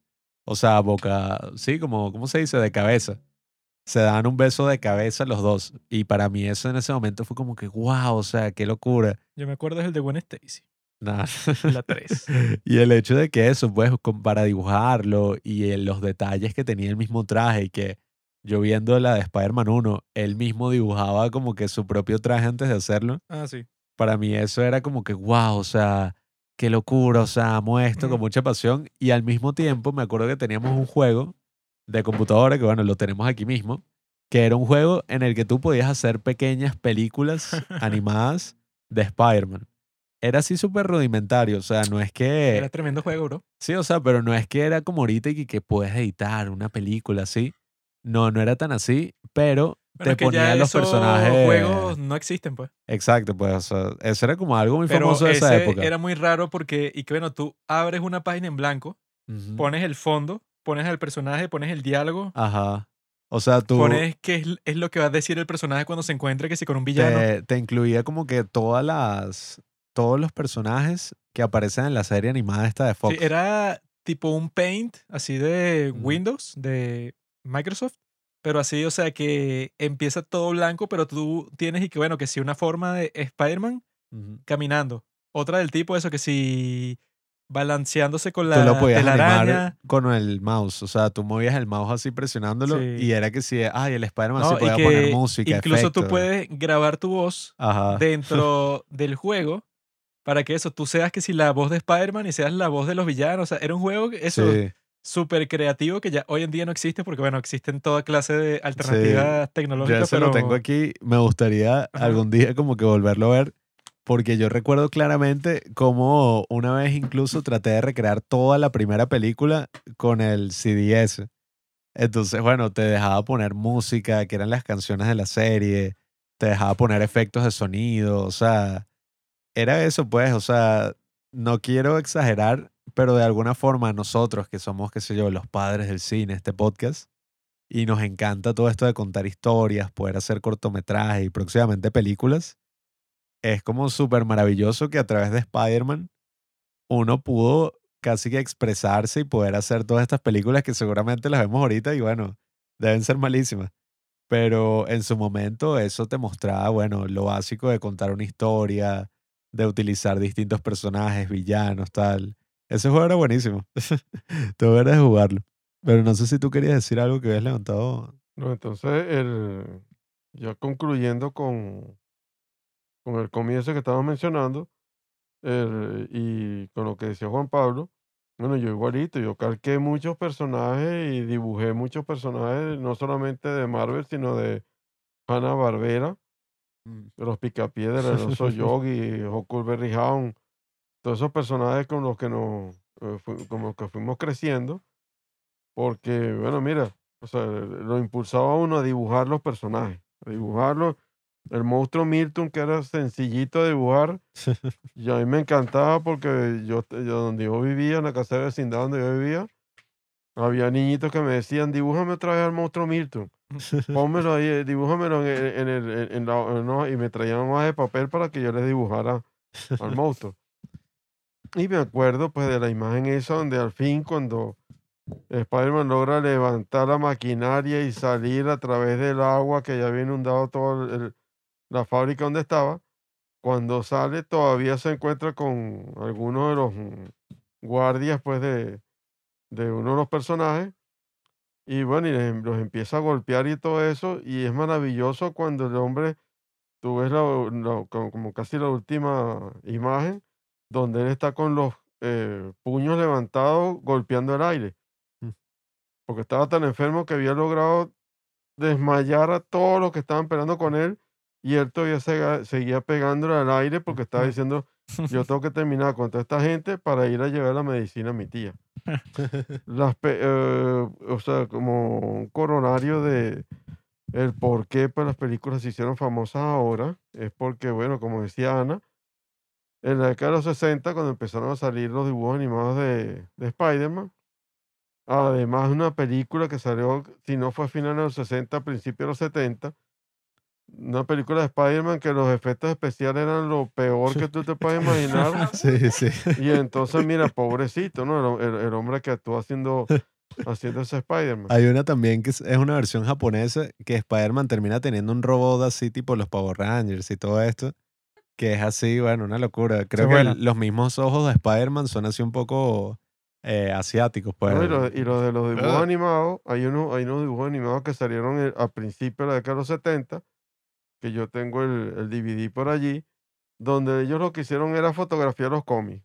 Se fotografiaban el cómic y después volvían a foto y entonces de repente había muy pocos movimientos que tenía el Ajá. Capitán América o el Hombre Araña, que fuera, pero eran los cómics originales del inicio de, de, de, de- Marvel, te los ponían y entonces de repente a veces movían la boca el personaje por el estilo, pero era un cómic cortico de, o sea, eran como entre 3 y 5 minutos máximo lo que duraba ese, eh, eh, eh, ese dibujo animado, que ponían varios, pues en, en media hora te ponían como 3, 4 dibujos de eso, y salían los personajes pequeñas historias, pero era simplemente como fotografiando el cómic, ¿no? Pero era Yo, tan buena la imagen, que es lo que te menciono.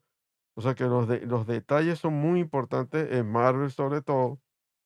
Y el otro detalle también es que cuando empieza a ver ya lo- lo- la computadora y empezaron a mejorar los efectos especiales, es que llegó el momento de las películas. Porque mira, hay unas películas, hay como dos películas que hicieron de los Cuatro Fantásticos que tú la ves y te pones a llorar. Porque Bueno, Sí, la, la hizo Roger Corman, que era como, es el rey de las películas así de Uy. serie B. yo lo que recuerdo es una película bastante vieja del Capitán América contra Red. Skull, en el cual yo no entendía porque el Capitán América tiene su escudo, ¿no? Y el villano contra el que él está peleando tiene una metralleta y le dispara hacia el escudo, ¿verdad? Que es bastante pequeño, cuando el tipo tiene todas las piernas descubiertas. Y entonces, Sí. pero que si con los peores efectos del mundo No que es un escudo circular ni siquiera, es como un escudo así. tú no te crees ni los disparos ni nada. Y el tipo eso, pasa como cinco minutos disparándole al escudo del Capitán América, que bueno, que es como que para hacer énfasis de que no, este escudo es tan, es tan potente que este tipo le dispara como 100 veces y no le pasa nada. Pero el tipo es alto, ¿no? Y tiene todas las piernas descubiertas durante toda esa escena. Y yo viéndola, no sé, que si con nueve años yo dije, ¿qué, qué es esta basura? O sea, Ah, no. porque el villano no dispara hacia abajo y ya se terminó todo. O sea, ¿qué es esto? Eso de el cine de superhéroe tiene muchos momentos así incómodos en su historia. Como por ejemplo esa película dirigida por George Lucas que es y que Howard del Pato. Ah, ese es bueno. Que bueno, También es un personaje de Marvel. sí, Howard el sí, Pato. por eso, o sea, pero que esa Eso sale película, en bueno, Guardianes de la Galaxia. esa película es como una de las cosas más, como dicen en internet, cringe y vergonzosas, así que puedes ver porque ponen al pato teniendo sexo, cosas ahí muy Pero ya podemos pasar a nuestra gran película Spider-Man No Way Home. Y eso, pues, o sea, yo quiero dar mi impresión. Bueno, mi padre quiere decir algo primero. No, yo simplemente que quería recordar es dos cosas que, es más, cuando ayer eh, me extrañó que en esta película no salió Stan Lee, Stan Lee, ¿no? Ah, claro. Y entonces, porque en la, en la 3 sale conversando con Peter Parker. Ya solo, ya solo por eso la 3 es mejor.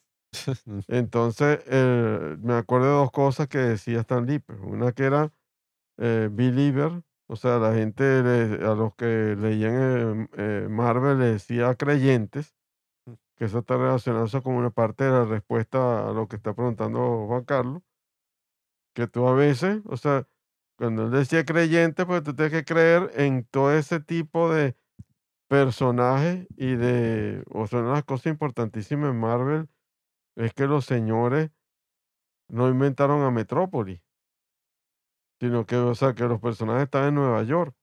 Entonces una cuestión increíble, desde Nueva York, una, una ciudad de verdad, Mm. aparecen pe- superhéroes cuando normalmente, o sea, en el resto de cómics es metrópolis, ciudad gótica, y entonces, o sea, unas ciudades que tú dices, bueno, mira, La isla de la Amazonas.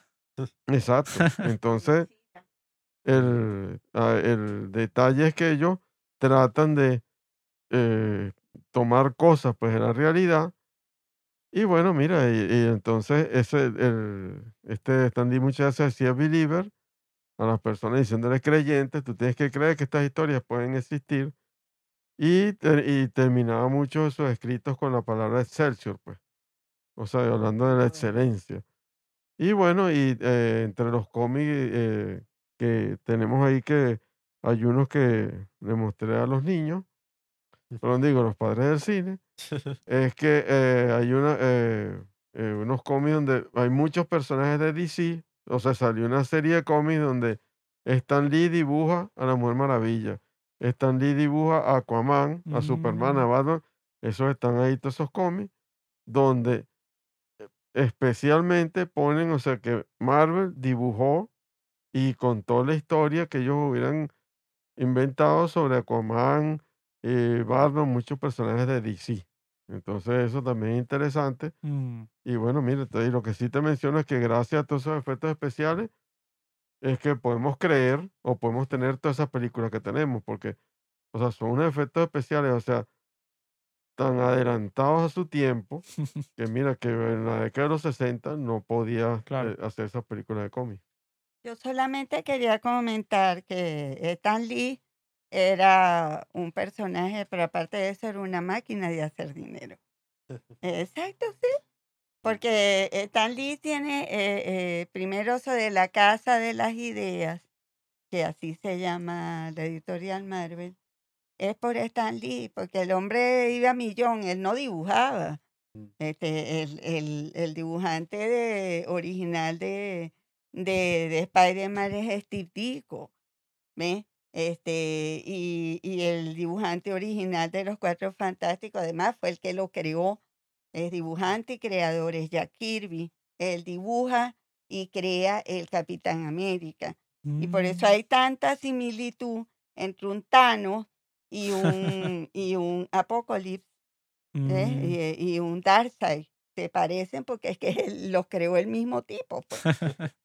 Sí, porque ellos se, ellos se mudaban. Pero si algo que tuvo Marvel en su momento y Stan Lee es que fue la primera editorial de, de, de, de, de cultura pop, vamos a decir así, Mm.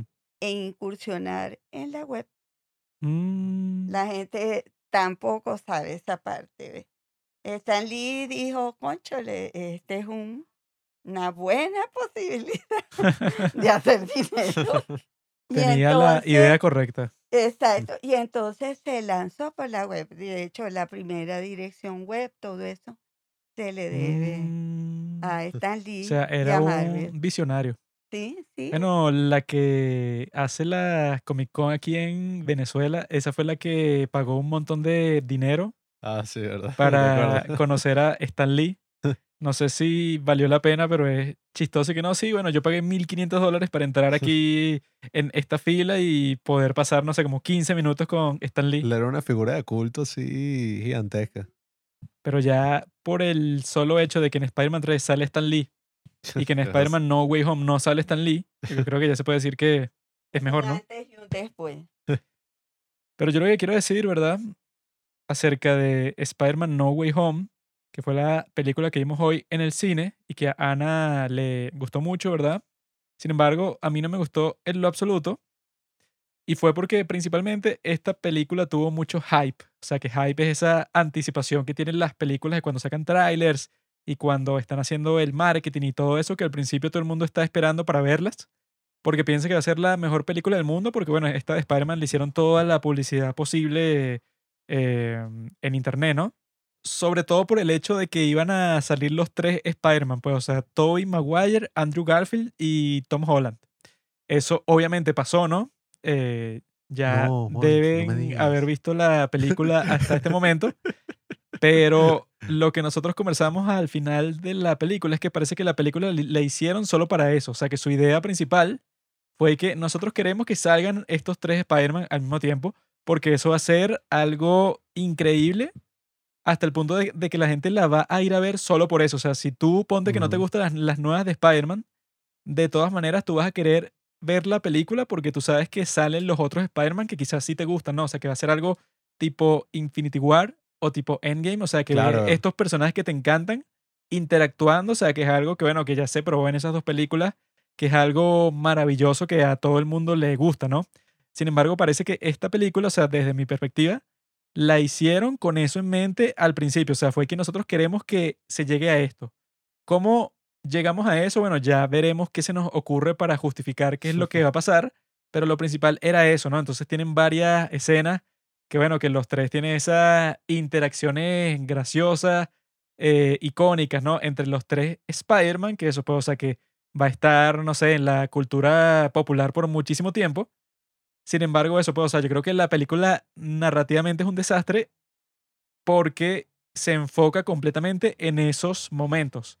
O sea, que para Internet y para la cultura de los superhéroes como es el día de hoy, es una bomba económica. Pues esa película la van a ver todas las personas que le gustó el primer Spider-Man, Bueno, que le gustó Andrew Garfield y que le gustó Tom Holland, pero estoy 100% seguro que va a ser económicamente algo maravilloso. Pues. Aquí tengo unos datos ah, para que más o menos se ubiquen en cómo está el estado actual de esta película.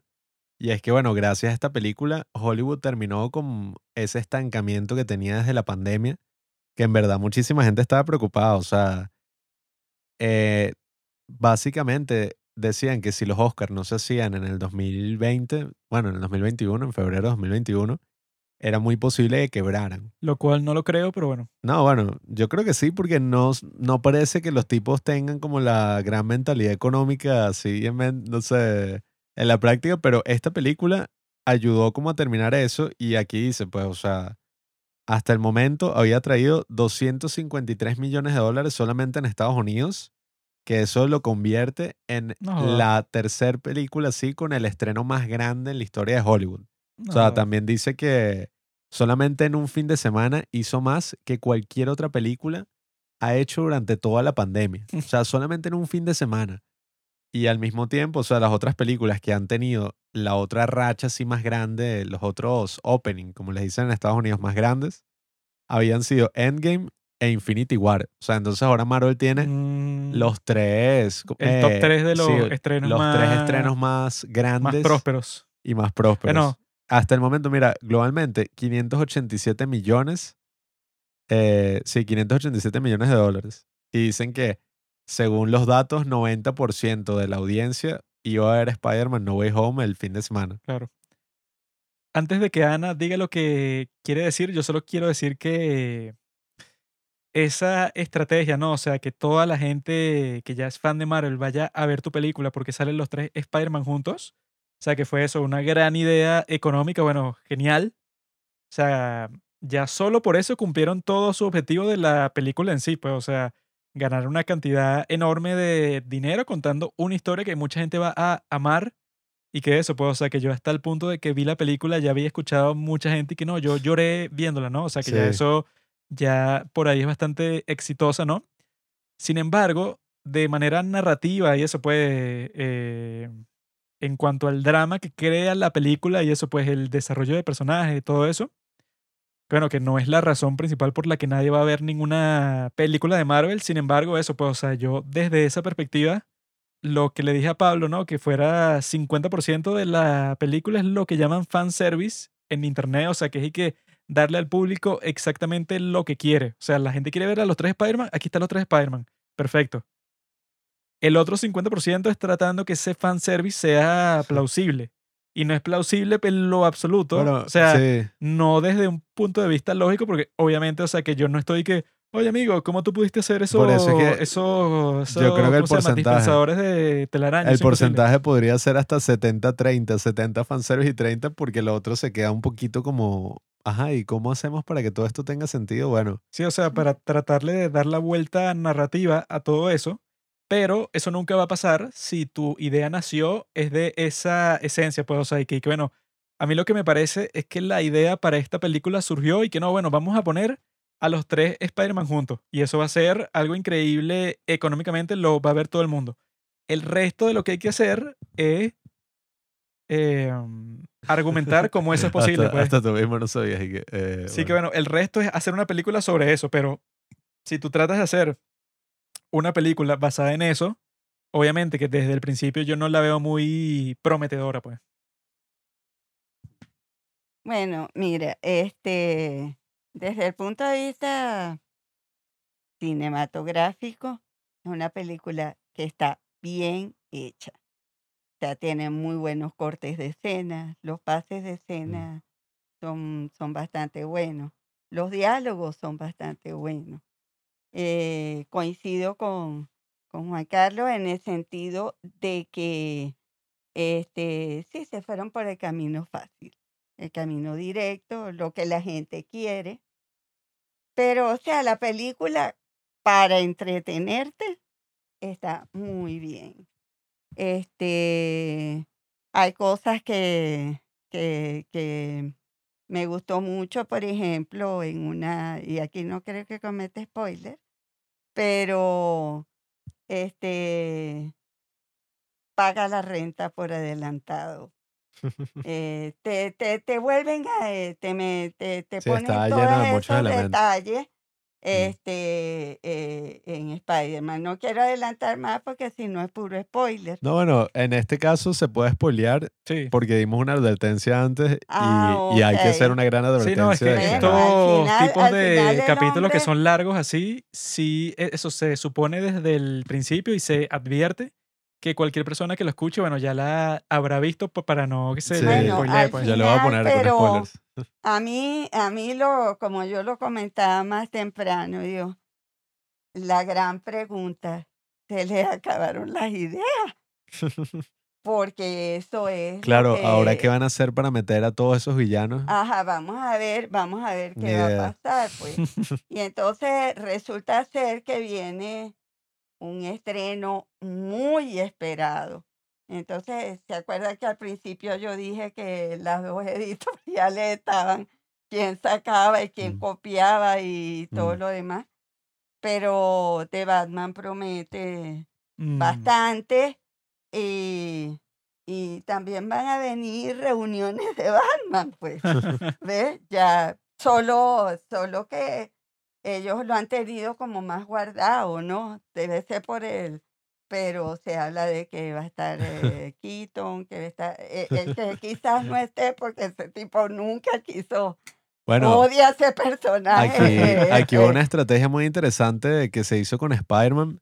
Yo no sé, obviamente, en cuanto a marketing estuvo muy bien manejada la película. Claro. De todas formas, yo creo que no es algo que tú puedas estudiar y decir y que, no, o sea, los de Marvel son unos genios. Hicieron esto desde el principio porque yo creo que en el 2018 se estrenó eh, esta del multiverso de Spider-Man, que es la película animada.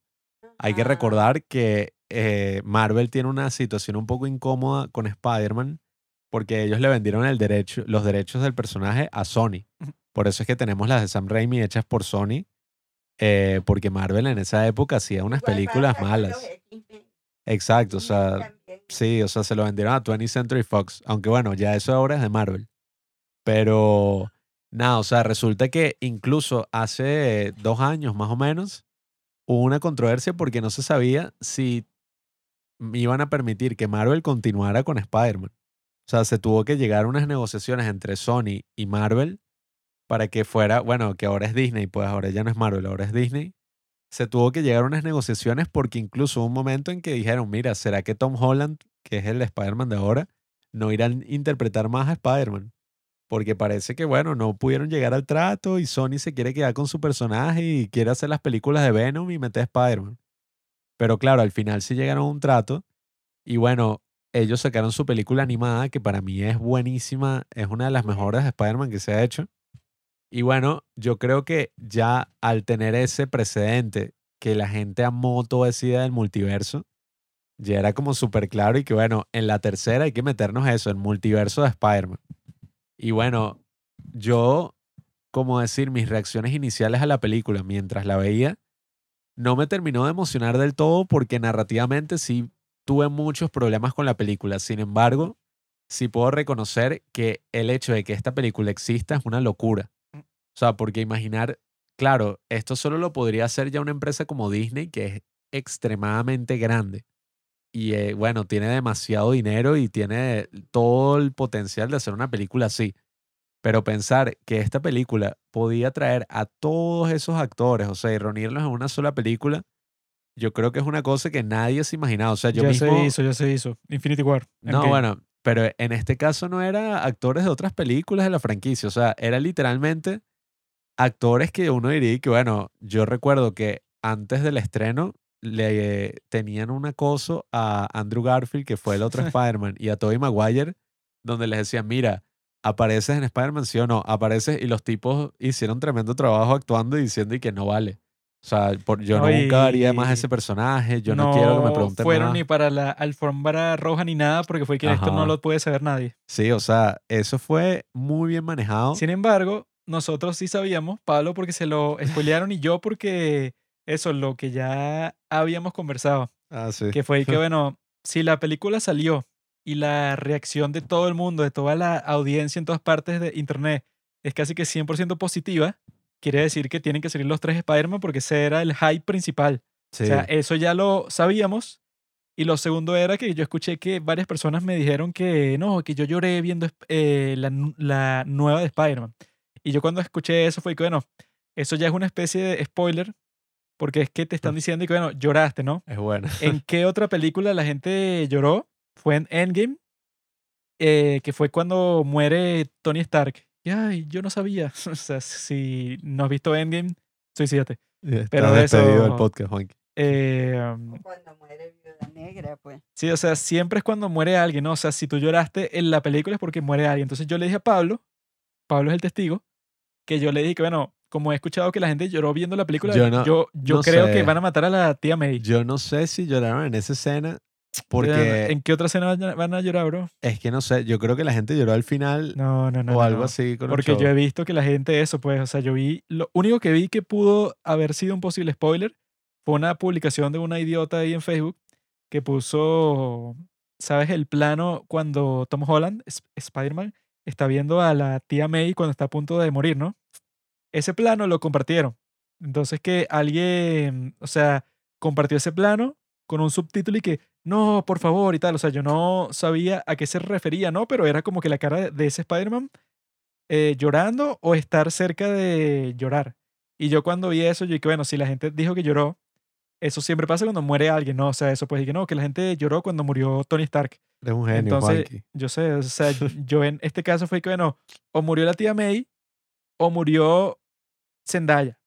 Y bueno, eso, cuando murió la tía May, ¿verdad? Fue que sí, la muerte men- eh, menos no, más anticlimática de la historia, porque eso, ella como que le lanzan una granada del duende verde, pero como que no le hizo nada, ella se levanta, O sea, habla con no, no, Spider-Man. fue el planeado, o sea, Estuvo- Sí, o estuvo sea, bien hecha en el no, no, no, no, sentido, porque, en el sentido no, porque teórico. al principio la golpea el planeador, ¿no? No, no. ella queda en el piso, pero uno piensa, que, bueno, eso no la mató porque es una caída corta, ¿no? Después él lanza una granada y ahí fue que yo dije que, bueno, se murió, ¿no? Sin embargo, ella después tiene una conversación con Spider-Man y que, bueno, sí, tú sabes que un gran poder requiere una gran responsabilidad y tal. Y después se cae al suelo y yo dije, ¿qué? O sea, sea, en- ¿cómo- en teoría estaba bien planteado porque. ¿Cómo no que, puedes saber que tienes una herida el- mortal? Eso es imposible, ¿no? No, o sea, y que el Duende Verde mata de la misma forma que él murió a la tía May. Qué loco y no, no es de la misma forma. Pero eh, el problema que yo veo fue el planeador.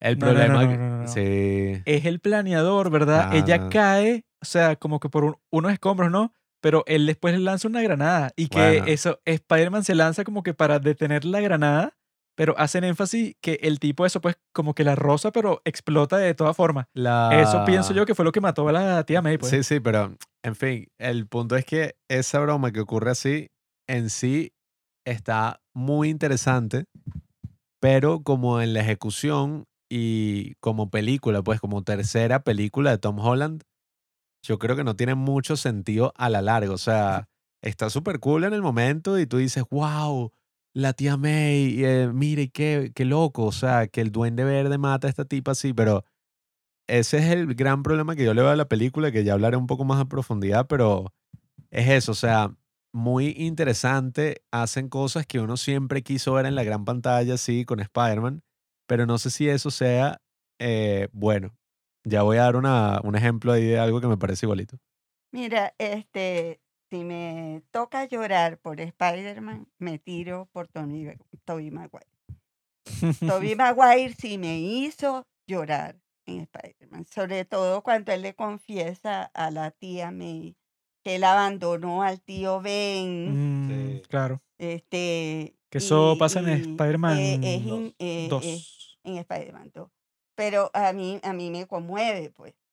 Me conmovió y al, al llanto cuando Alfred Molina le grita a su esposa que se le está muriendo. Y por eso es que el tipo se vuelve loco. Y por eso era, a él sí se lo, a él era el más curable de todos, porque él sí tuvo otra, me, me hizo, me hizo de verdad llorar. Esta película de Spider-Man, no, perdón, no me hizo llorar porque es que era previsible y es una de las cosas que por lo que yo digo que y coincido aquí con, con Juan Carlos, que es que este sí, reúno a los tres Spider-Man y resolví el problema y no, el cine no es así. Mm, Eso no es así, o sea, está bien que tú le des al público lo que, lo que te está pidiendo, pero tu deber como, y ustedes que son Mm. cine, eh, cinematográficos o, o cineastas, mm, este es el deber de cualquier gran director y todo lo demás. No solamente darle al público lo que quiere, sino un plus. mm. Y siento que el, el plus ahí sigue siendo para mí Alfred Molina. Yo creo que Alfred Molina se tiró una tronco de actuación en este Mm. Spider-Man. Bueno, De verdad, bueno, Sí, yo, por yo supuesto. creo que él fue el mejor de todos. no, bueno, a- aunque a mí me gustó Willem Dafoe, no, y William Defoe, por supuesto. me pareció una tremenda decisión que no usar esa máscara que fue súper criticada en su momento porque decían y que bueno, esa vaina no tiene ninguna expresión. Ya él, con su propia actuación, era el duende verde sin necesitar nada, cero traje, cero nada. Mephisto. Sí, exacto, o sea, era así. Él es la mejor Sí opción para ser el guasón, el Joker. Que eso, que llega un punto que sin maquillaje ni nada, él se transforma en eso, pero de un segundo para otro, porque Fue es un tremendo actor, pues, o sea. Pero, ajá, bueno, mi padre... No, no que el, ahí también yo había notado que cuando ya, porque la película es, mm, es larga, Dos horas y media dura. entonces cuando ya estábamos casi a mitad película, que ya uno decía, bueno, ¿y qué va, qué va a pasar aquí con esto? Porque ya, mira, eh, resolvieron por lo menos mucho, el problema- un problema universitario que había pendiente por allí Mm, y todo ese tipo de cosas. Bueno, entonces ah, se encuentran a los otros dos Spider-Man. Un detallito. ¿Qué bolsas son esos dos Spider-Man? Porque resulta que agarra que como los villanos, todos los villanos o, o parte de los villanos que supuestamente habían llegado, encontraron a Spider-Man, pero rapidito, la Spider-Man, al Peter Parker de, de ese, de ese, de ese Universo. universo. Y resulta que estos otros dos los encontró, los encontraron así por magia. y cada uno llega y resulta, bueno, estábamos buscándote, estábamos buscando al, al Peter Parker de aquí. Pero entonces, mira, me ponen a esos dos Spider-Man como, bueno, co- como bien que había la mata comparado con los enemigos, Sí, ¿no? es que uno- es que uno- lo que pasa es que cambiaron los cartelones de la autopista. Sí, sí. Esa es una. No, es que uno espera que si son los tres Spider-Man contra estos villanos que ni siquiera son los villanos esos más peligrosos, o sea, Electro, el arenero y el lagarto. Deberían o sea, serlo. yo pero, espero que estos tres Spider-Man juntos terminen con ellos en cinco segundos, pero por eso fue que al principio fue que no, Spider-Man deja al Doctor Strange en la dimensión del espejo, porque eso era lo que estábamos conversando antes, pues, y que no, bueno, cuando tú metes al Doctor Strange en tu universo cinematográfico tienes un gran problema, porque el tipo es tan poderoso que te podría resolver cualquier dificultad que, que veas. Entonces, al, al principio de esta película, el tipo eso ya creó un rayo para que tú simplemente se lo dispares a cualquier enemigo y lo atrapes y ya. O sea, todo era súper fácil Los al principio. los agarraron demasiado fácil. Fue, fue como en cinco minutos. Entonces Sí. el tipo tuvo que decir y que no, bueno, yo tengo que encerrar, o sea, no Spider-Man, el escritor de la, de la película tuvo que decir y que no, yo voy a encerrar a Doctor Strange donde sea, porque este tipo, bueno, en cinco segundos me puede resolver toda la trama. Y esta película tiene que durar dos horas y media para que tengas como que las cinco escenas esas de los tres Spider-Man. bueno, Y que, oye, Peter, ah, ¿cuál Peter? ¿Peter 1, eh, Peter 2 o Peter que 3? A mí me gustaría describir un poco cómo me sentí viendo la película, porque al principio yo estaba súper emocionado. O sea, yo de verdad estaba y que, wow, esta va a ser la mejor, la película definitiva de Spider-Man. Y claro, al principio yo creo que la película estaba muchísimo mejor que las dos anteriores de Tom Holland. Porque, oye, estaba súper dinámica, súper bien grabada, o sea, tenía unos momentos cinematográficamente súper interesantes. Todo esto de cuando el tipo agarra a, a Mary Jane y se van como por ahí, yo siempre me preguntaba y que, bueno, porque, por ejemplo, el mismo Superman y tal, que agarra a alguien y se van volando por ahí, o Spider-Man, ¿cómo sería desde la perspectiva de alguien que no es Spider-Man? Bueno, eso te lo muestran y es buenísimo.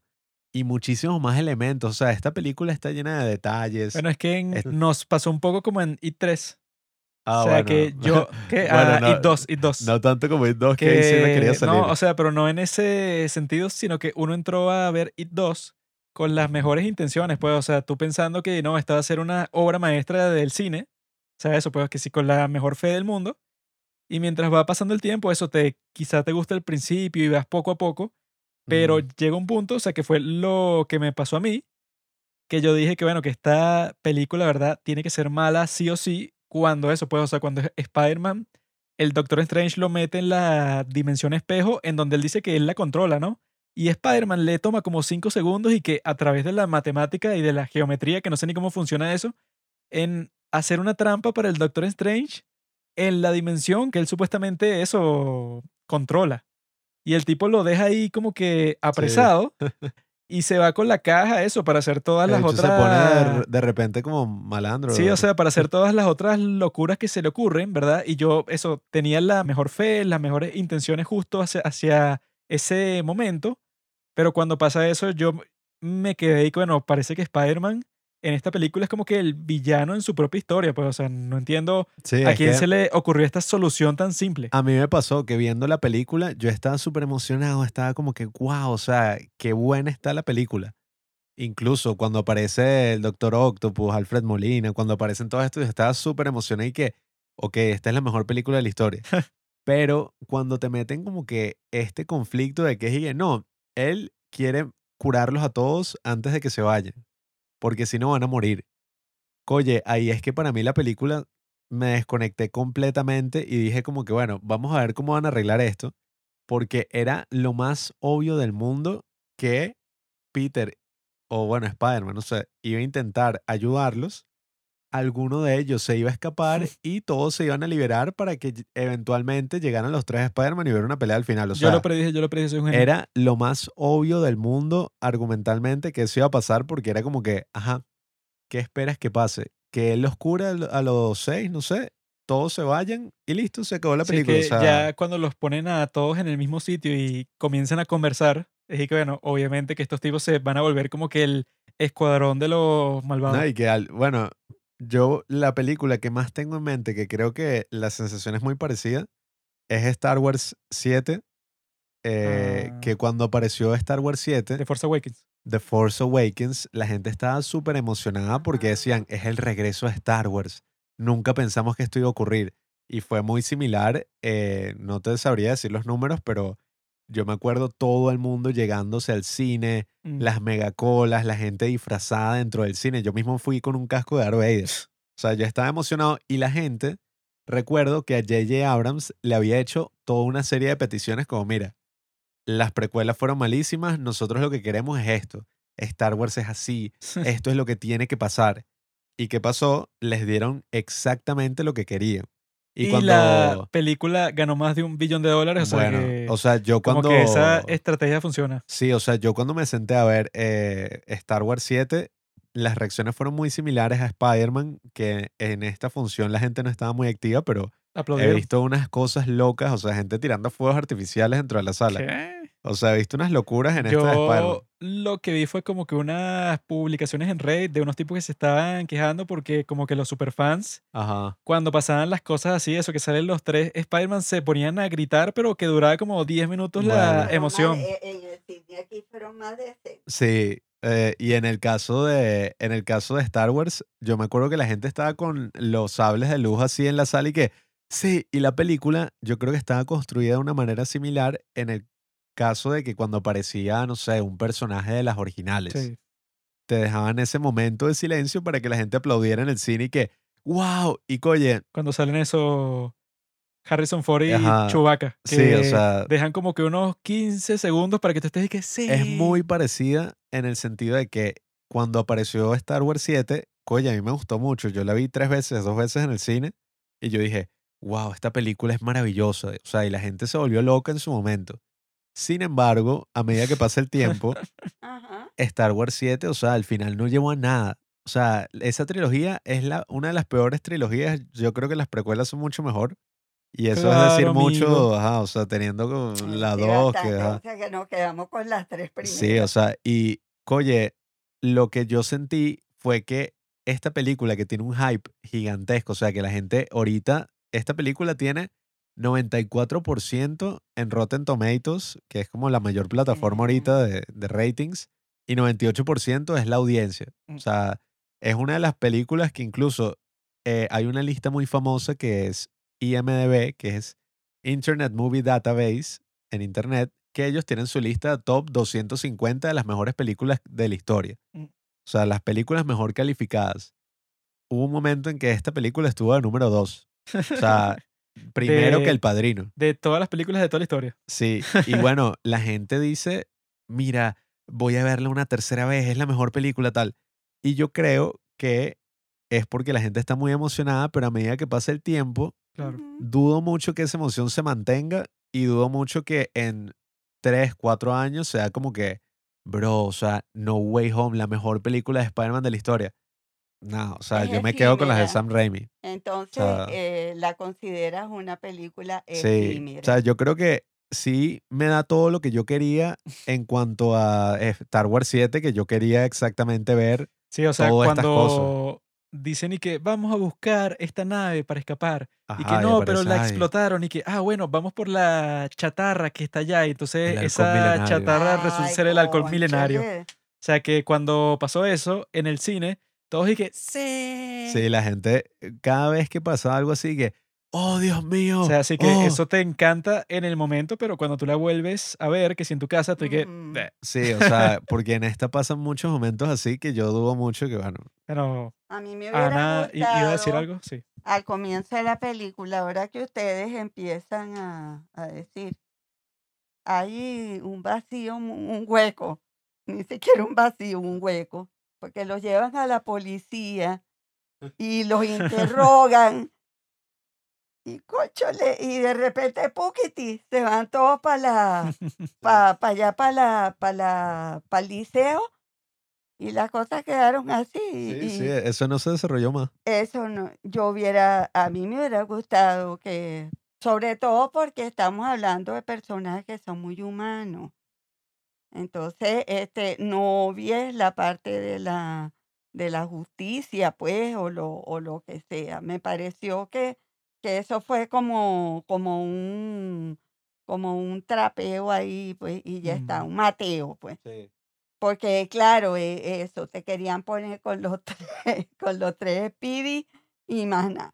Pero, este, la, ya te digo, la película es recomendable porque es de verdad, el cine es entretenimiento, eso es verdad, y cumple esa Bueno, función. de dos horas y media, a mí particularmente no se me hicieron lentas. O sea, No, sí me pasó, hubo un momento que yo sí dije como que, bueno, y ahora, pero sí me pasó relativamente rápido. Sí, por eso la, la película es entretenida. O sea, este, cumple el objetivo. El marketing fue muy bueno.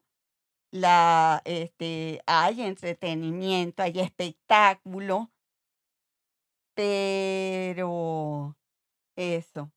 este, te queda esa sensación de que no me, de que pudieron darme más. Mm. O será que yo soy muy exigente. Pero este, yo pienso que, que, que lo pusieron todo, lo hicieron todo como muy papita. Mm. A mí me hubiera gustado que el público también hubiera hecho un esfuerzo. Gra- gracias, a- pero hay que darle gracias a, a este, a este, al, al actor del Duende Verde y a Mm. Molina, porque el poco tiempo que salieron, ellos, se, ellos fueron los que dieron ese plus en el sentido de que uno se pregunta, oye, de verdad, este Octopus de verdad se, se va a ver bueno. O este, no, Octopus es el que echa la broma, porque es que, es que yo veo al Duende Verde muy, muy suavecito. Entonces, e- ese fue el único esfuerzo. Sí. eh, y por supuesto, este, claro, no pueden liquidar a, al Doctor Strange 2. Y por eso yo creo que lo mandan para el mundo de los espejos, porque este Cumberbatch también es demasiado buen actor y se los hubiera comido vivo, mejor que lo mandaran para el mundo del espejo. Bueno, o sea, eh, vuelvo a repetir que cuando ya parecía que estaba por finalizar pues el- la trama, ellos la reactivan cuando viene la parte esta de los otros, el encuentro con los otros Spider-Man. Pero también hay que reconocer, o sea, o sea, sin ser purista, o, aun- aunque casi se llega allí, es que cuando hablan de, de, de ese encuentro de villanos, bueno, mira, o sea, en los cómics ha habido varias sagas donde principalmente el Doctor Octopus, en otra, eh, creo que en otra ocasión lo ha hecho otro, otro, otro villano, pero normalmente el Doctor Octopus era el que convocaba a los seis siniestros y él Mm. era uno de los, seis- de los siniestros. Entonces, los seis iban contra Spider-Man. Y tratando de, es más, creo que en, en- en los, en los cómics, hoy leí por ahí, por ahí no, no, no, no, creo que no tengo la, no tengo ese cómic, no, no, no, no lo he visto dónde está, dónde aparece, pero mencionaban que los seis siniestros en una ocasión mataron a, a Spider-Man. Coño. Se lo mataron y punto, una cuestión de esa.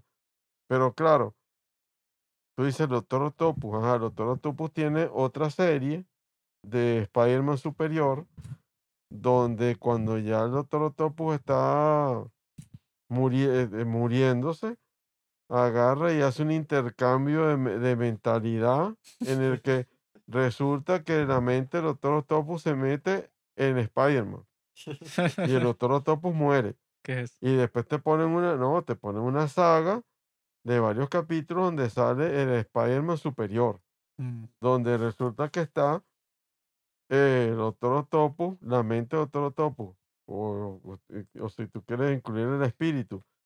Dentro del cuerpo de Spider-Man, Spider-Man, eh, eh, o sea, eh, la mentalidad de Spider-Man, todo eso es suprimida, o, Mm. o- o casi como, sí, sí, o, Como eh, en Being John Malkovich. Departamentalizada. presionada y resulta que, bueno, el que el que domina el cuerpo de Spider-Man es el Doctor Octopus.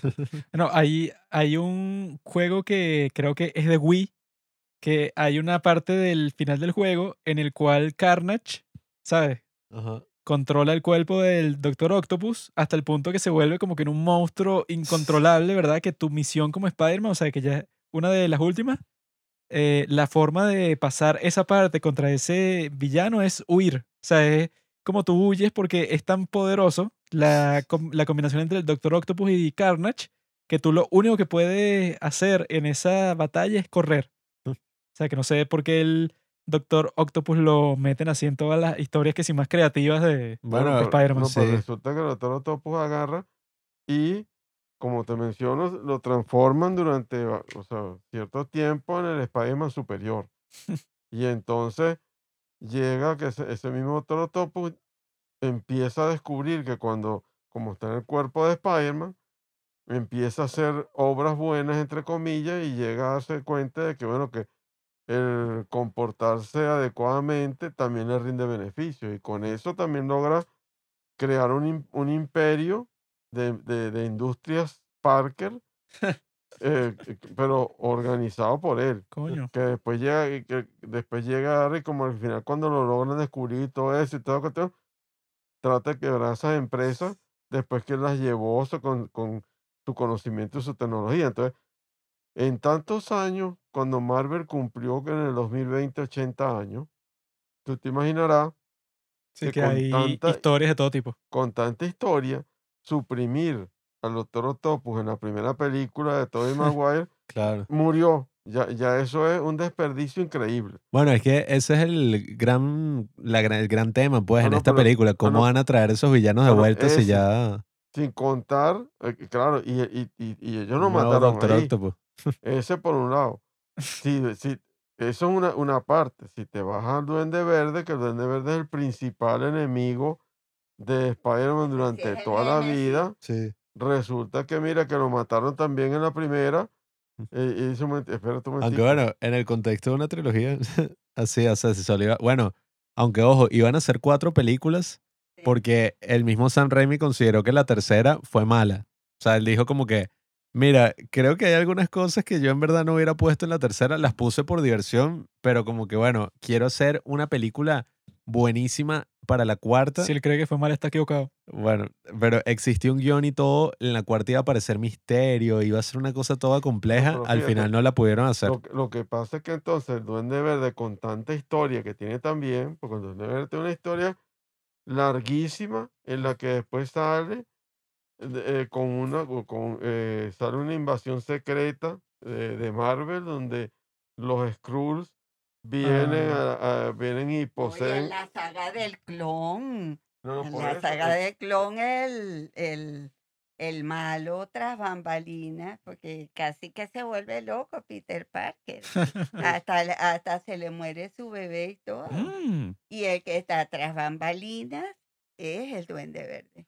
El tipo, pero el tipo, lo, el tipo sí murió en el cómic por atravesado por el planeador. Lo que pasa es que a él lo rescatan una fuerza mística, eh, mal- malosa, Mm. o sea, del mal, pues. Y eso, y ellos lo, lo, lo resucitan, pues. Mm. Porque eso es lo increíble de los cómics. La gente se puede Sí, sí, sí. y vuelve. pero, No son inmortales, pero son la, en la inmoribles. película lo, lo, lo mataron demasiado rápido y lo sacaron. que tocara que Exacto, pusieron al hijo. Bueno, le pusieron al hijo. y- y, Eh. entonces, fíjate, lo que te menciono es que, claro, si usted nada más en esta película mete un cuarto bate como el Doctor Octopus, que salió, bueno, es que es más, que que hasta se casó con la tía May en, uno, en los cómics. Pero el tipo ha hecho todo. ¿verdad? Entonces, eso- Otto Octavius. eh, sí, en los, en los, en los, Otto prime- en los, pri- en la primer, en la primeros cómics de, de Hombre Araña, el, hombre- el Doctor Octopus alquiló una habitación en la casa de la tía May y después se casa con ella. Eso por esa Un parte. genio. si después agarra al Duende Verde con toda la historia que el hombre tiene, y entonces lo de los seis siniestros no lo profundiza porque resulta que ya vimos en la 3 que Arene- Arenero normalmente siempre formó parte de los seis siniestros, entre comillas, pero era un personaje que no tenía en los cómics, no tenía el poder que tienen las películas. Porque Pero entonces es que en en los cómics, las películas el tipo es súper mega poderoso. No, en- exacto, en el entonces... cómic Inmortal. él se transforma en arena, pero no se pone gran ni mucho Se menos. pone es de con, como un tamaño, pues. gigante que tiene el poder, eso, pues, o sea, de pelear como con cinco Aquí no grandes sé, superiores al no mismo sé tiempo. por qué lo querían curar, ¿verdad? También Bueno, de es que yo tengo la prueba de por qué eso, pues, o sea, porque esta película conceptualmente al principio fue que no, se reúnen los tres Spider-Man y todo lo demás lo vamos viendo en el camino. Porque es bueno, explícame qué sentido tiene que la misión de Spider-Man sea que cuando estos tipos le dicen que van a morir en sus universos respectivos, o sea, ¿qué motivación tiene él y que no, yo los voy a salvar? Eso es lo más absurdo que yo he visto en toda mi vida. Ese fue el momento que me desconectó que completamente de la película. Eso, bueno, tú ves que existe porque es que, bueno, ellos necesitan una razón por la cual, bueno, están todos los supervillanos juntos y al mismo tiempo salen los tres Spider-Man. Entonces, eso, se les ocurre la forma, pero más tonta. O sea, que uno puede pensar que no, quizá ellos lo están mostrando porque quieren mostrarte así que, que no, es que el crimen, o sea, ¿tú crees que el crimen que, debe ser Mira, castigado? ahorita. O si ellos se recuperan de alguna forma, entonces no merecen castigo. Pero yo creo que es un punto así muy como este sonido, así. You know what woke means? It means you're a loser. Medio woke, así en el sentido de que, no, claro, es que los criminales, o sea, ellos hacen el crimen, ¿verdad? Pero quizá no tenga mucho sentido castigarlo. Porque eso, pues, o sea, si te pones a ver estos villanos, ¿cuál es el problema que tienen? Y que no, este, un chip ahí, Bueno, un- eh, eso, que se, los brazos como que lo controlan. El otro, un líquido verde ahí que se puso. El otro, no, es que él quiere a su hija y por eso hace todos estos crímenes, ¿no? Pero si tú mezclas todo eso hasta que el punto principal de la película es que Spider-Man empezó de un mo- momento a otro y que, ¿sabes qué? Yo los puedo curar a todos. O sea, eso nunca tuvo Bueno. ningún fundamento y es la parte central de toda la película. Esa es la parte con la que tuve más problema en toda la película y ahorita que la dices ya se me ocurre una idea interesante que hubieran podido hacer. ¿Qué hubiera pasado si en ve- a punto de, está a punto de tocar el botón y aparece un nuevo villano de esta película en particular de Spider-Man? O sea, uno que no haya aparecido en las otras. Como que no, es que se viene de un universo que no sé, o sea, es que podían inventarse lo que les diera la gana porque era cualquier personaje de cualquier universo en los que existe Spider-Man y hay universos infinitos. ¿Qué hubiera y- pasado Y, no, y- si hubiera metido un nuevo villano y ya? y es que, O lo, que- sea- lo otro que te menciono es, ajá, ya hablamos de Duende Verde, que el Duende Verde podía hacer, o, o sea, eh, hizo varias sagas él solo, sin contar lo que decía Ana, de que después aparecía eh, eh, eh, eh, como manejando a otros villanos como títeres para que hicieran con Spider-Man lo que le diera la gana. Eh, Y, y siempre, es más, en una ocasión, como dice Ana, llegó y agarró y hasta hay un cómic donde sale que le secuestra a la hija eh, que, que, eh, que tuvo Mary, eh, que, Mary tuvo una hija y, y, y la secuestra el duende verde y se la lleva. Una cuestión de eso. Por eso es que el Duende Verde es el guasón de Spider-Man. Por eso es que Exacto. William Defoe no tiene que hacer del guasón porque técnicamente ya lo hizo, ¿no? Bueno, aquí No, hace no, una no, actuación no, no, así fíjate, ese- igualita. No, no, es que esa es una. Después tenemos el otro topo súper subutilizado en el cine, cuando, como te digo, en los, en los cómics también fue un gran enemigo de, de, de Spider-Man. Nos vamos con el, eh, con el, como le digo, con, con el arenero, que el arenero en los cómics no fue, no es un súper poderoso como este, porque este arenero, él puede, fácilmente él podía acabar con los tres Spider-Man.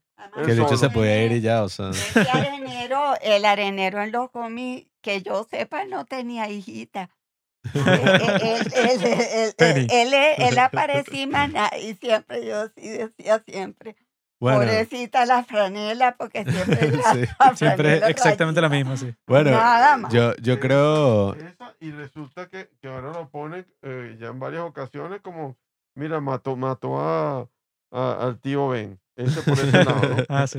El Pero fue un accidente. Electro también de repente fue un, es un personaje escorpión. secundario en, en Spider-Man. Y aquí lo ponen todopoderoso. Ah, bueno. Donde Electro eso es solo también lo podía raro que- quemado los sí, o solo tiro. En este, el más poderoso de todos es Electro. O sea, que si tú ves de Amazing Spider-Man 2 y que bueno, o sea, es que si la más nula de todas las películas de Es Spider-Man, la peor. el villano es un tipo ahí cualquiera, o sea, que a ti no te importa cuando la estás viendo. No, no, el, Y- bueno, Y sí. el lagarto. y es el principal de toda la pobre película. hombre- el pobre hombre lo dejaron en lagartija Sí. porque casi No hace nada, no hace nada. No hace nada. No, no. No, y yo creo que dentro de esta película sí hay una historia interesante de Spider-Man, que era el hecho de que él asume, mira, cualquiera que sea mi identidad, o Spider-Man o Peter Parker. Y eso es lo que te plantean al principio, con todas las consecuencias que hay de que la gente sepa que Spider-Man es Peter Parker. Esa era la trama original de la película, pero al ponerla al servicio del fan service, pues, o sea, al servicio de los fans, oye, como que de repente esa historia se pierde ahora se trata de una aventura nueva como de, ay, hay unos villanos de esta dimensión que los vamos a liberar para que haya un conflicto y se unen los tres Spider-Man. Después de que pasa todo eso, matan a la tía May, etcétera, etcétera, vuelven con ese conflicto al final y es como que, no, bueno, aprendí por alguna razón que, o sea, no sé, pues no sé cu- cuál fue la razón que lo llevó a tomar esa decisión, que ahora quiero que en general nadie sepa que Peter Parker existió. No, y que eso, o sea, que O sea, desde what? el principio toda la trama depende de accidentes. Porque Sí. es que el tipo está haciendo ese hechizo y como Peter Parker dice un montón de cosas, bueno, como que el hechizo se hace mal. Después es que no, bueno, él, ¿verdad?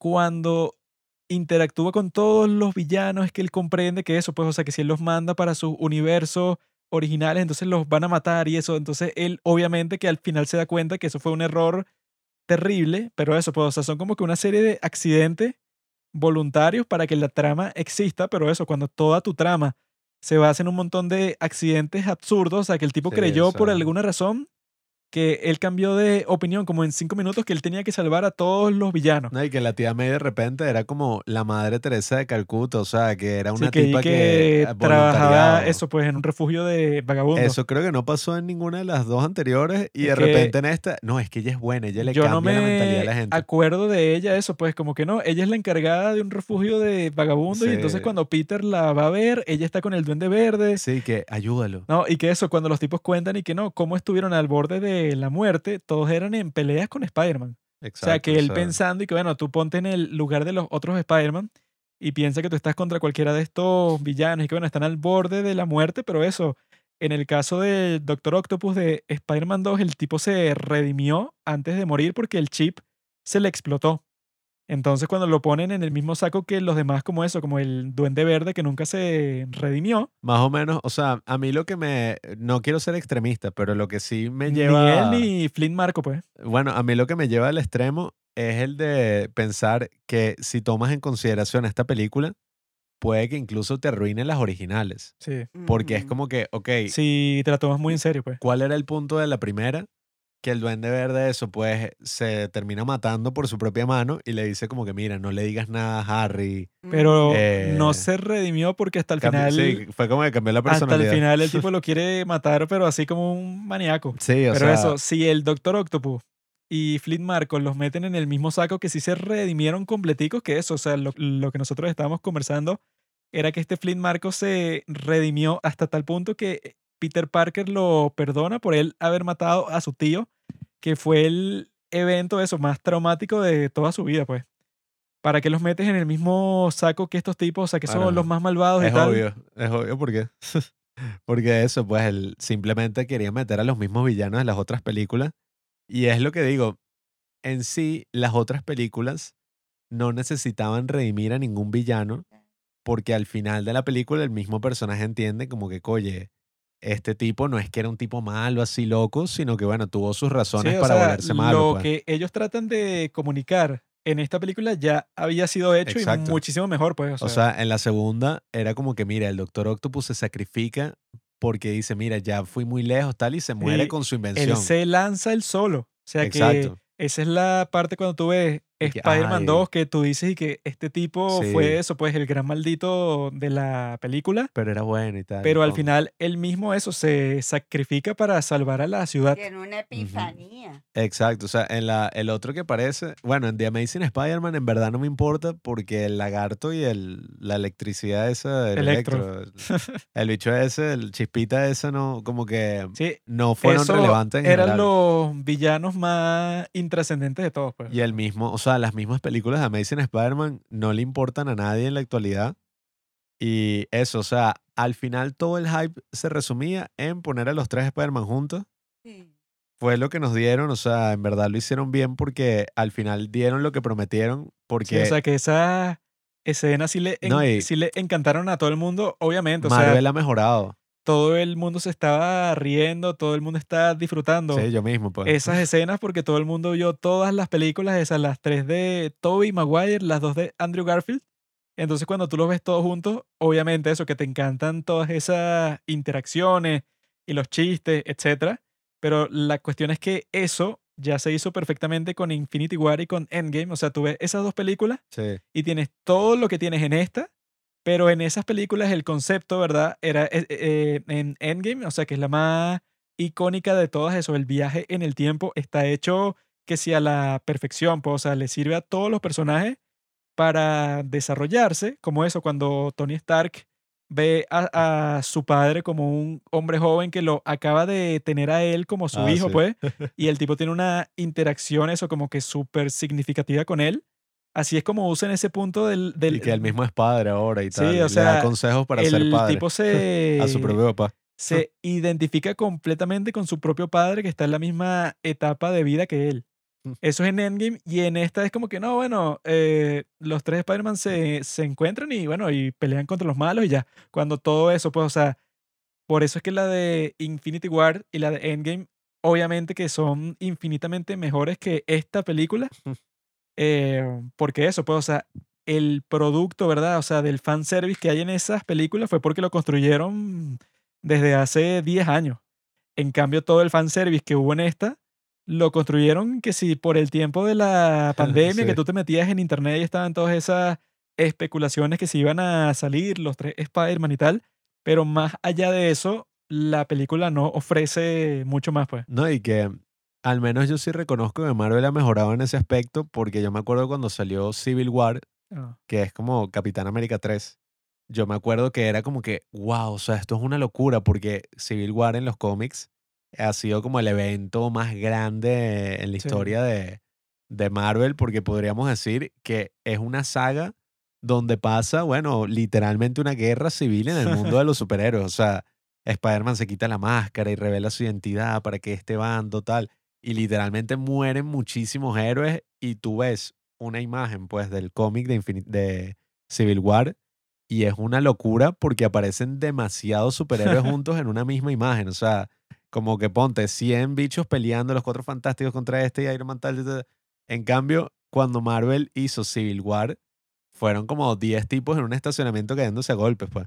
Entonces, claro, en ese aspecto han mejorado y al menos ahora sí te dan un poco lo que prometen. eso, justamente por eso es que tanto Infinity War como Endgame son las películas más satisfactorias de la historia. Exacto, o sea, porque tú sí te dan lo que prometen. Tú pues. puedes verlas 100 veces, pero son unas grandes películas y te dan todo el fanservice que tú quieres.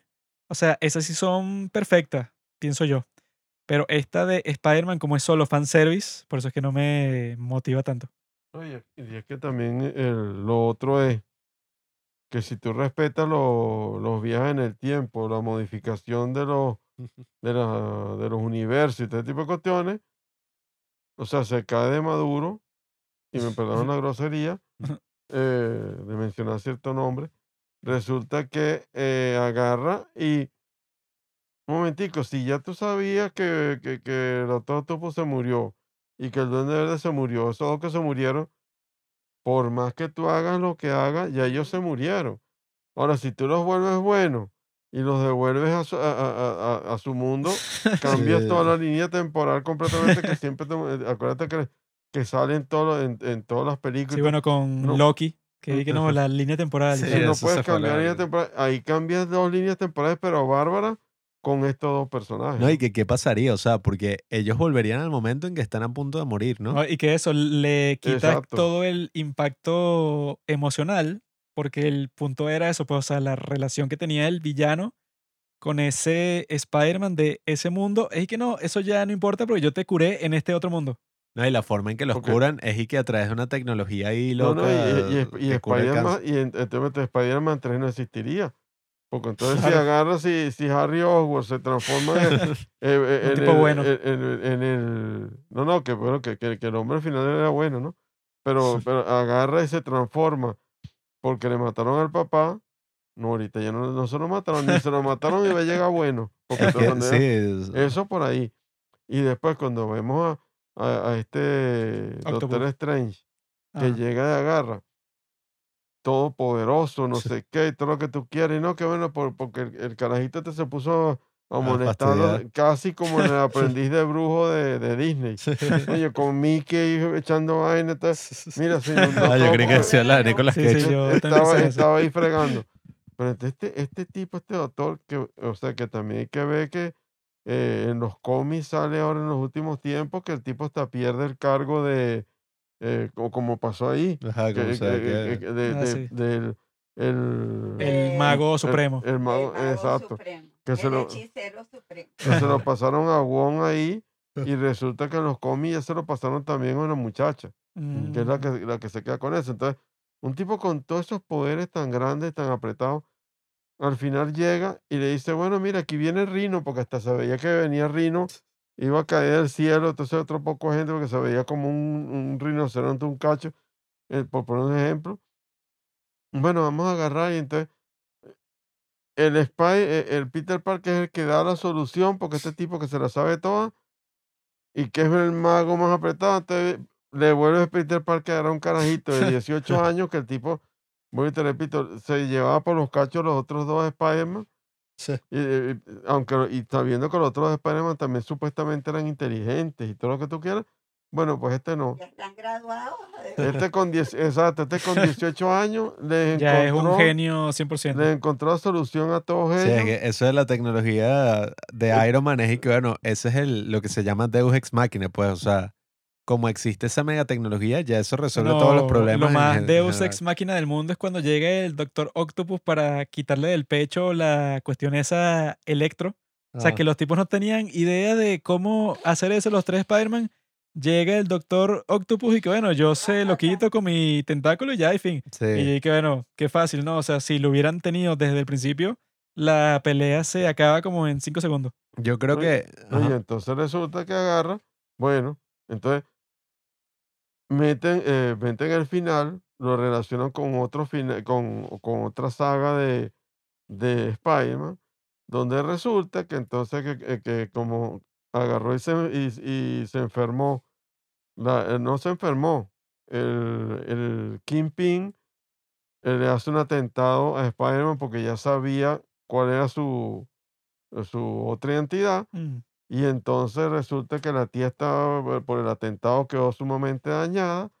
Y entonces en- van y le dicen a Mephisto, que es como, que, que es como un personaje que, que representa al diablo, le dicen, mira, vamos a, o sea, la única, le mandan a la hija de Peter Parker y, y de Mary Jane, una niñita, y la niñita agarró y habla con, habla con ella y le dice, mira, hay una forma de salvar a tía, pero la forma de salvar a tía es que usted llegue a un pacto donde, o sea, donde listo, ustedes no, no se van a ver, no se casaron, ni nada por el estilo, y listo, pues entonces y Mary Jane no, no se empató contigo, eso no pasó. Si ustedes aceptan ese sacrificio, Mephisto le cambia la historia y, le- y la, y la tía se salva.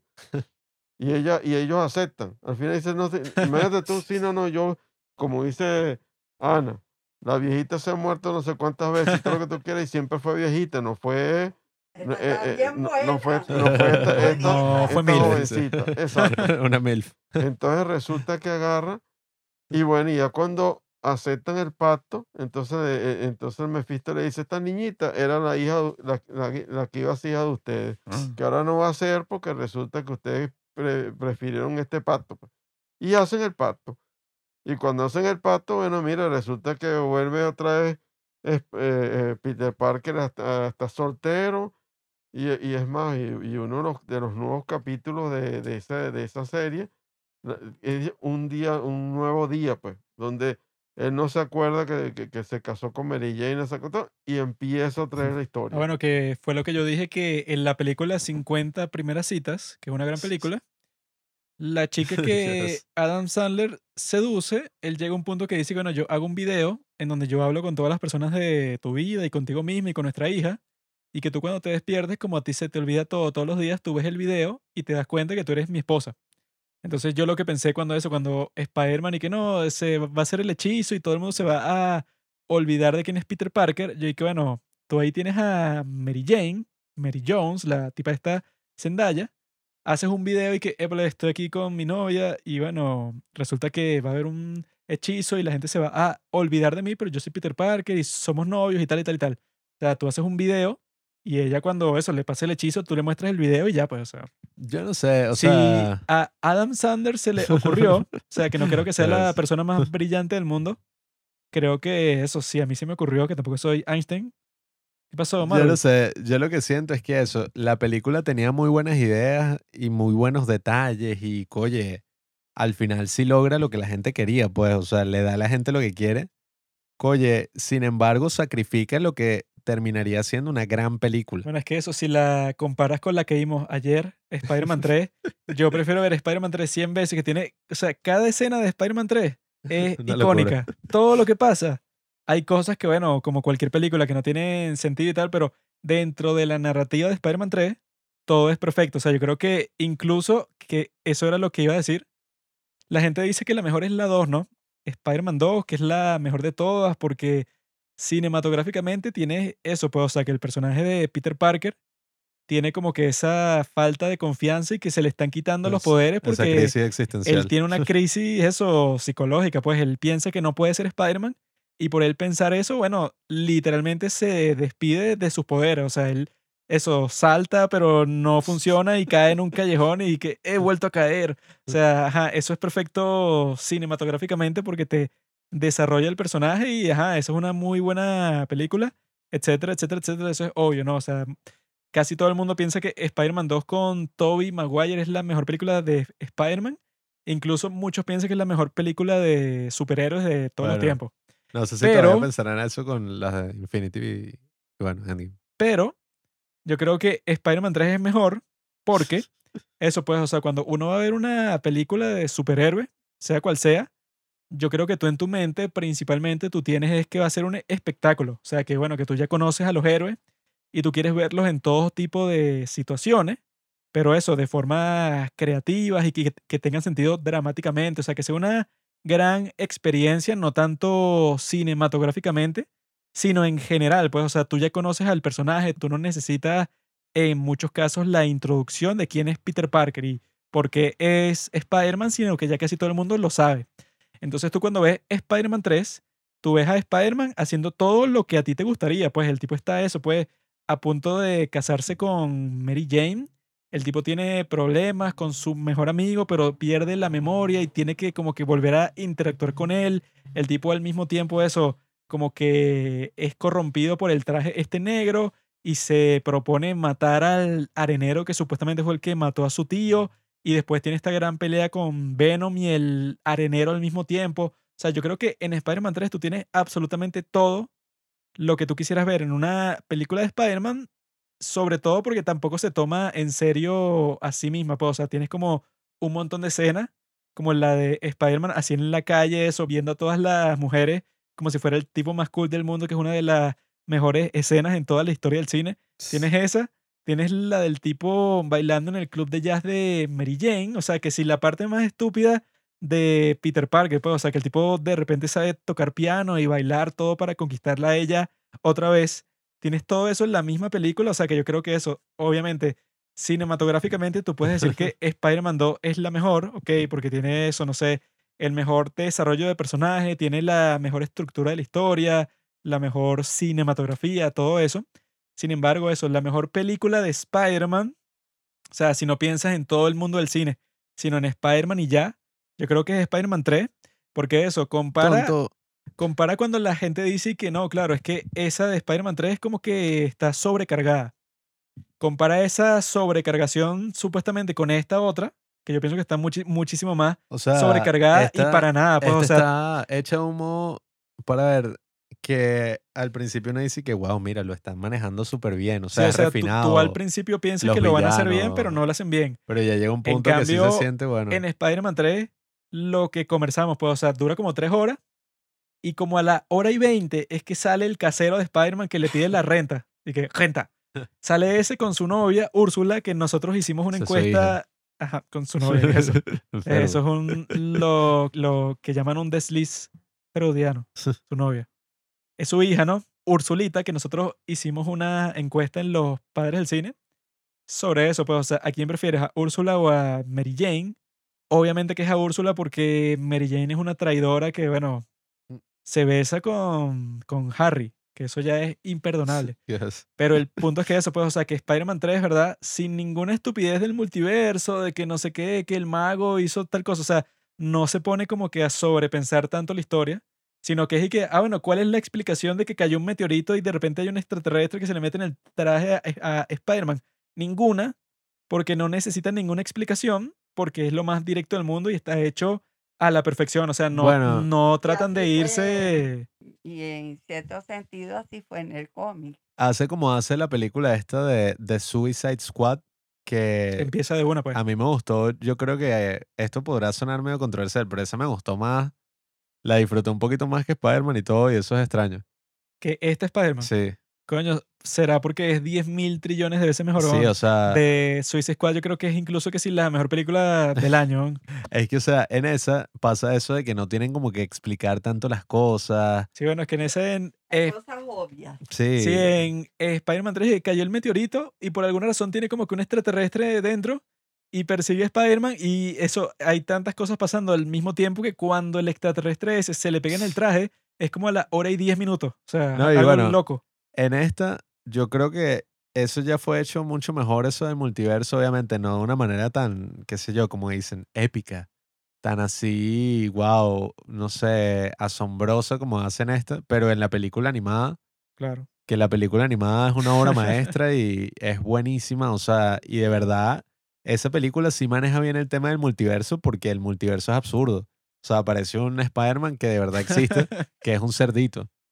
Eh, que ese de verdad hay unos cómics de Y eso, ese. y un Spider-Man que es Gwen Stacy Spider-Man. O sea, eso pues no hay ningún El límite. Spider-Man está divorciado. El Spider-Man tradicional es un tipo que está Pero divorciado. barrigón. Ajá. Bueno, pero, pero es que eso también, como, como se habló al principio, acuérdate que es, que es un negocio.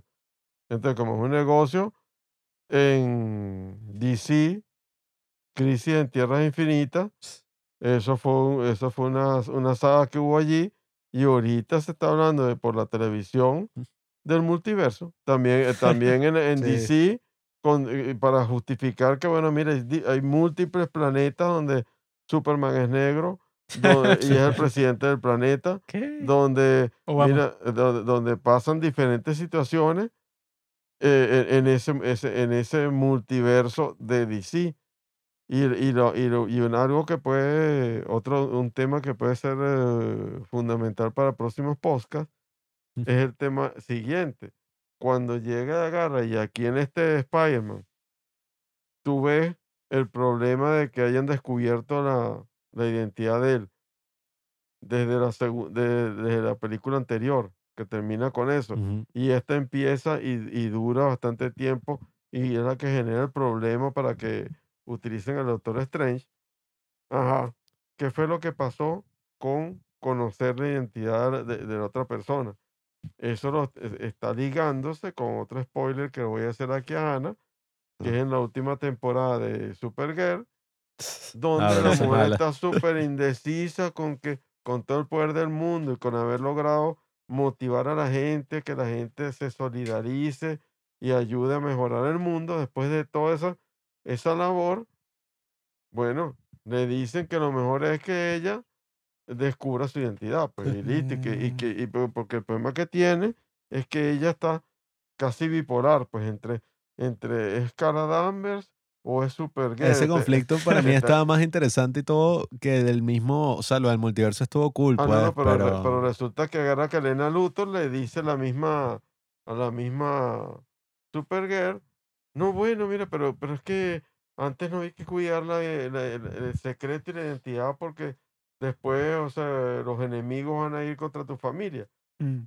Entonces, no, y entonces ella lo, lo, lo, lo- todo eso que nos, que, eh, que nos han vendido durante todo, desde que se formaron los cómics, que siempre de repente no digas cuál es tu identidad porque te Claro. matan a Luisa Lane, matan a no sé quién, matan a tu familia y eso, y eso se ha visto y hasta en la vida real tú lo observas, que de repente que bueno, que te, que te buscan el punto débil con, la- con tus seres queridos. Aquí en, eh, eh, Lo en esta última de Spider-Man lo que estaban diciendo es que bueno, mira, como eso pasó y como, y como en, la en Guerra Civil eh, 1, que Sp- Spider-Man se quita la máscara para que todo el Mm, mundo lo reconozca y después están con ese rollo después, bueno, mira, Doctor Strange, ayúdame porque Claro. se presenta la situación, te la están vendiendo como una opción tanto en Marvel como en DC ahora. Mm. No, no, no, listo, es preferible que tú no tengas una personalidad secreta, sino que no tú tranquilo. Sí, que sea todo público. Exacto. Y, y, y entonces a algunos les ha funcionado, como los Cuatro Fantásticos o como le funcionó a, a, a Tony Stark. pero no en el 100% de los casos, porque en- Es que en- en- ese, ese conflicto para mí estuvo más interesante como película que lo de que no, él le va a curar la enfermedad del mal a todos estos villanos para que después que ellos vuelvan y no se mueran. Yo Eso me, ¿qué me pensé importa? que se suponía que de este Spider-Man, desde la primera película, era que sus historias iban a ser de mucha menor escala, porque es un muchacho que está en secundaria. O sea, es un tipo que tampoco es que tú tienes toda la libertad del mundo, sino que tu historia, como muchas de la de Spider-Man, son que tú, no sé, evitaste un robo de un banco, tú no salvaste el mundo. Claro. Entonces tú en esta, tú pudiste haber hecho una película completa de cómo Spider-Man lidia con que ahora es famoso y que eso, que no lo aceptaron en la universidad. O sea, todo ese conflicto Sí. está mucho más interesante que que no, Doctor Strange, que que no, que todos los universos, entonces la gente que conoce a Peter Parker va a venir para acá y todo eso colapsa. O sea, ya eso era como Sí. que algo más de Marvel en general cuando se supone que este Spider-Man era el más de esas historias que, bueno, de ese tipo de historias puede hacer como 100 películas, o sea, que no son cosas que se va a destruir el mundo, sino como que eso, se va a destruir la vida de Spider-Man. Entonces, sobre todo en este tiempo, pues, o sea, que tú puedes meterle eso, las redes sociales, los teléfonos, o sea, todo ese principio estuvo súper chévere porque tú decías, y que bueno, ¿cómo va a hacer ahora Peter Parker? Claro. Porque ya no, es, es como cuando Hannah Montana se supo que era Miley Cyrus, o sea, Miley, ¿cuál es su nombre en la serie? No, me acuerdo creo que era Miley Stewart. Se sabe que ella es su identidad secreta y tiene que lidiar con todo eso. Bueno, eso para el personaje, que ya lo conocíamos de las dos películas pasadas, sería mucho más interesante que todo ese drama que se Hubieran- inventaron, pues. Hubieran podido hacer algo incluso como es esta cosa que hacen en varias tramas, lo de It's a Wonderful Life, Ajá. que te muestran cuando el personaje ya nadie lo recuerda y él vuelve y él se da cuenta, mira, en verdad sí es importante que la gente sepa que yo existía y que yo era tal. Sin embargo, eso pues, o sea, nos damos cuenta que ajá, eso sería dramáticamente, pero obviamente que lo más rentable es hacer lo que hicieron porque funcionó a la perfección, a pesar de que eso, yo creo que nunca volveré a ver esta película otra vez que sí en toda mi vida, pero eso no es lo que importa cuando tú eres un productor de Marvel, sino que a ti lo que te importa es que, bueno, todo el mundo la fue a ver con pandemia y todo, fue que no me interesa, yo voy a ver Spider-Man en el cine. Es una buena noticia, o sea, así no sea, y me parece un poco sobrevalorada la película y no sea el mayor fan así, es tremenda noticia que el cine se haya llenado así, Mm. porque la gran preocupación que tenía la gente y que todavía tiene la gente ahorita es que, mira, ya la gente no está yendo a ver películas como antes. En Estados. Unidos una entrada de cine son 25 dólares. Entonces, claro, imagínate. Será en Nueva York, mi bro. Yo en mi No, pueblo bueno, ahí en Albuquerque me cuesta como 3 dólares. O sea, e- es súper caro e incluso la gente estaba preocupada porque antes tú comprabas un Blu-ray o un DVD 20 dólares, 25 dólares. Ahorita la gente dice, ¿para qué yo voy a gastar eso si con que yo gaste 10 al mes tengo Netflix? bueno, es que ya de todas formas el cine, pase lo que pase en el futuro, ya está condenado. Sobre todo por lo que llaman los sad boys. Que eso, pues, o sea, no, yo, yo prefiero ver todo en mi casa, es más cómodo, para que vaya a interactuar con otras personas. Eso sí, ya estaba en marcha antes. O sea, e- e- eso de la muerte de los cines no comenzó con la Sí, pandemia. claro. Eso ya Ah, era un drama de antes y eso, si le agregas el COVID, ya Sí, es eso mucho lo que más hizo fue posible. acelerar la cosa. Yo creo que eso yo creo que ya lo he dicho otras veces en el podcast, es que el cine, eso como sitio, le quedan, digo yo, como 10 años, pues, o sea, de tiempo así ordinario. Mira, yo no sé, este, porque la magia, la magia de la pantalla eh, necesitarías para que ver Netflix con esa misma magia que, que siente uno en el cine, pero una, una pantalla de televisión que yo creo que en las condiciones económicas en Venezuela no creo que vayamos a tener una pantalla big como la que tenemos en el No, y, cine. y que yo creo que también es un tema de que se redefina un poco la industria y vea como que, bueno, que ya estaba pasando en Estados Unidos. Había algo que lastimosamente quebró, pero ahorita está volviendo, que se llamaba Movie Pass, y la gente pagaba 15 dólares al mes, ponte, y tenías acceso a ir cada fin de semana a ver tantas películas como quisieras en el cine. O sea, creo que era así, si no me equivoco. Y la gente también dice, o sea, si empiezan a surgir alternativas así, donde, coye, le den una facilidad a la gente como hace el streaming, como hace Netflix, como hace esto. Ya olvídalo. No, no, es, es que, no, y, y sobre todo tiene un impacto en las películas como tal, porque ahorita las películas tienen un presupuesto mucho menor que las que tenían a principios de los 2000 o en los 90. Vi un video que hablaba al respecto y decía, por ejemplo, Halloween. Las de Halloween, que si la tercera, que son películas medio malongas, tienen un presupuesto que si tú lo adaptas a la inflación son como de 30, 40 millones mínimo. La última de Halloween, el presupuesto fue 20 millones y eso fue como, wow. Bueno, es que eso, ya todos los costos están súper reducidos. Sí. Porque no tienes que pagar por filme ni todo eso. No, son no, gastos extra. no solamente por eso, sino que ya no le quieren dar tanta plata porque dicen, mira, ya es muy poco probable que una película así, que va, por ejemplo, para el DVD y tal, recupere esos fondos, No, es sobre que todo en eso, Netflix y yo tal. O sea, Creo que una de las víctimas principales del COVID serán los cines como sitio.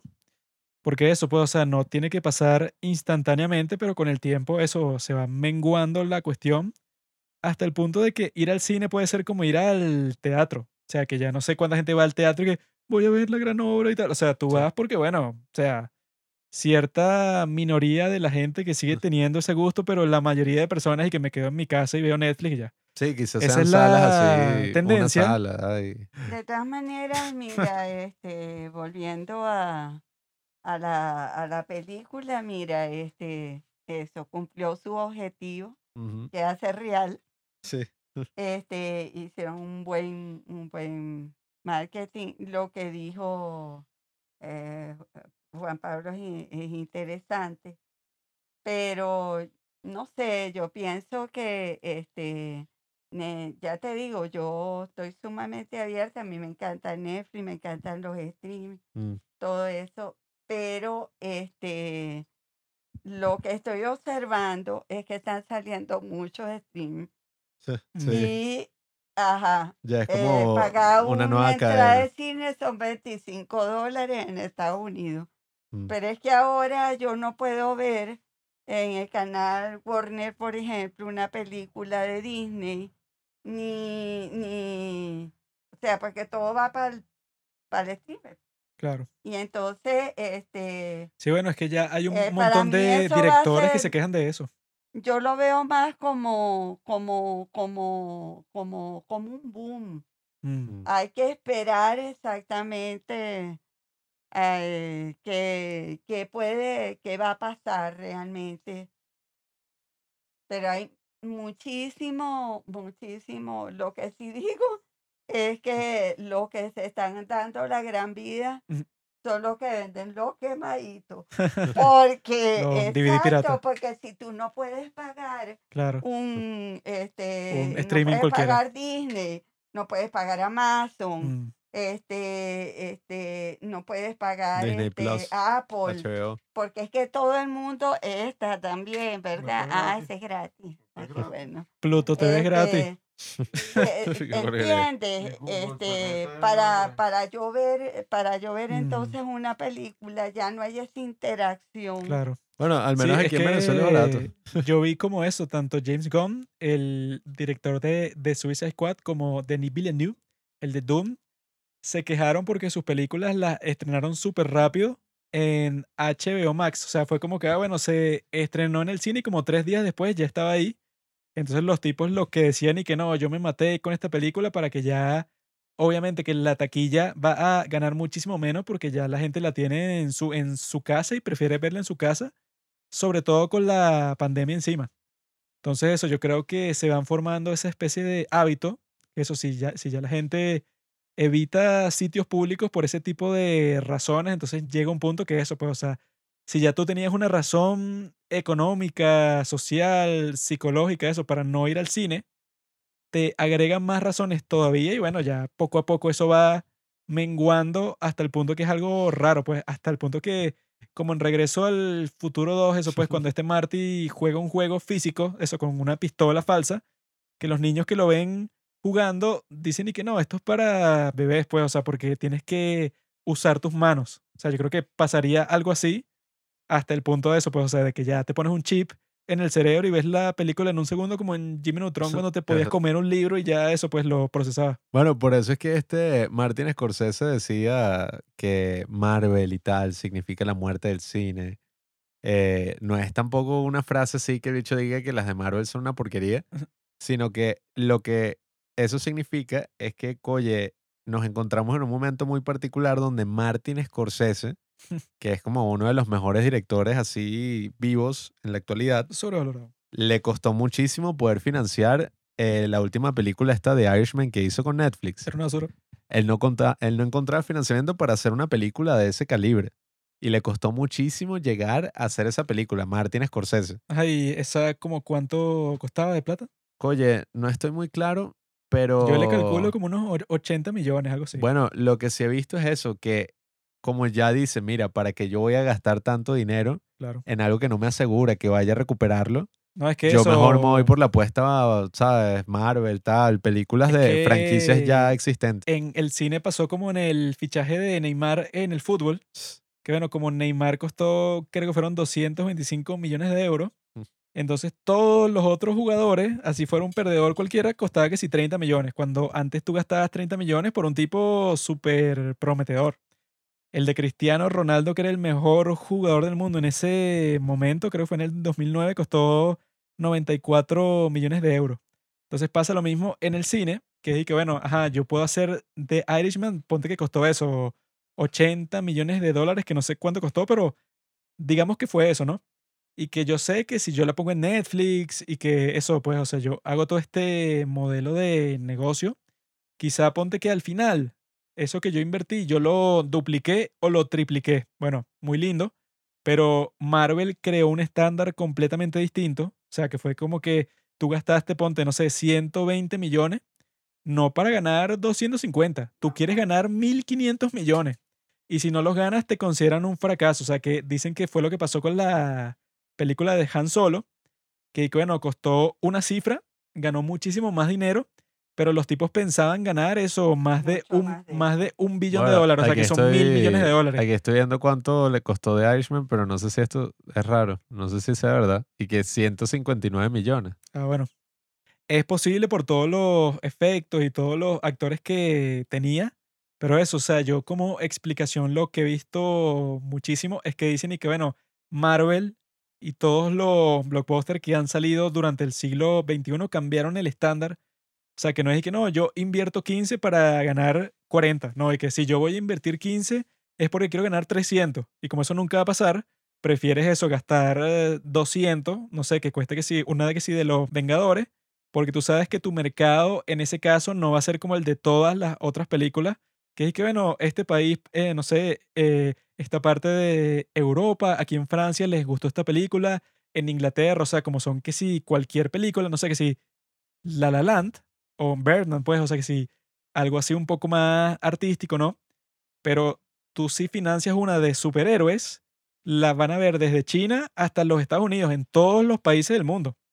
Es muchísimo más rentable, entonces eso, la gente, obviamente los incentivos están puestos en ese sitio y que lo que dice Martin Scorsese, eso pues, o sea, no es tanto el odio a las películas de superhéroes en sí, sino al modelo de negocio que le da prioridad y que, bueno, yo prefiero que sea un entretenimiento que lo pueda consumir, eso pues, desde China hasta los Estados Unidos, a que sea algo que, bueno, si tú eres, no sé, de las Filipinas, no lo vas a comprender y por lo tanto no te importa, sino que en, en el caso de eso, pues de casi cualquier película que financia y distribuye Disney, tiene que ser para todo público, pero no como era hace 50 años que todo público es como que, ah, bueno, la gente que vivía de los, de los Estados Unidos hasta Alemania, sino que es que no, o sea, lo tiene que entender hasta un tipo, eso, en una aldea en Japón, porque de esa es la única forma que tiene para que tu película gane eso, 1.200 millones de dólares. Sí, o sea, que por eso un poco lo del fanservice, ¿no? O sea, Claro. por eso se entiende porque eso ocurre más en casos en que ya es entretenimiento, pues. Y bueno, eso tampoco está del todo mal, o sea, no es que las de No, es Spider-Man sean arte puro, pues. O eh, sea, al final sí es entretenimiento en algún sentido. este Martin Scorsese, eso, pues, o sea, lo demoniza mucho cuando él lo que trata de decir es que eso, pues, o sea, en cuanto al modelo de negocio, tiene todo el sentido del mundo, pero eso, pues, o sea, como todo lo que hemos conversado, que los tipos habrán tenido en mente y que, ah, ok, está la mejor trama que se puede hacer de Spider-Man. O sea, esos tipos Mm. Deben tener a su disposición los mejores escritores, los mejores cómics, tienen todo. Pero los tipos piensan y que, bueno, a mí que me importa la, eh, el me- mejor drama posible. O sea, yo no quiero que un tipo venga y escriba Hamlet, sino que yo quiero que sea y que, bueno, que me va a garantizar a mí dos mil millones de dólares que es posible que gane esta película de Spider-Man, que salgan los tres Spider-Man, todo lo demás a mí que me importa. Ay, porque últimamente incluso las grandes películas así, la de Blade Runner 2049, que coño, es tremenda película, pues muy buena, esa no tuvo éxito en taquilla. O sea, incluso le fue mal. Sí. Y claro, entonces eso es lo que te demuestra, es que si la película es buena, eso no asegura que la película la va a llevar muchísima gente. Pero si pones fanservice, sí te asegura todo, como Claro. lo que tú dijiste de, de Force Awakens, Sí, que es que sí, exactamente igual que el episodio 4, o sea, la primera de Star Wars, es exactamente igual, pero esa, o sea, que yo me acuerdo que salió en, en todas partes que esa, la de Force Awakens, ganó 1.200 millones de dólares como en seis meses. sí, sí. O sea, se había vuelto la película más taquillera en su momento. Pero bueno, nada, yo creo que dimos una especie de resumen general de Spider-Man, el impacto que ha tenido en nuestras vidas, los cómics. Se hablaron de muchas cosas interesantes a partir de esta película. Y no sé, o sea, yo lo que pienso, vamos a ver si me equivoco o no, o sea, qué dice el tiempo, es que dentro de eso, de unos meses, quizás cuando ya haya bajado un poco el- la ola del hype y el tren así del hype se haya parado un poco, la gente como que más o menos reflexiona y diga, oye, en verdad la película no es tan buena. Probablemente. O sea, en verdad, oye, sí estuvo muy cool toda la experiencia en el cine y toda la anticipación y tal, pero oye, creo que esta no es la mejor película de Spider-Man.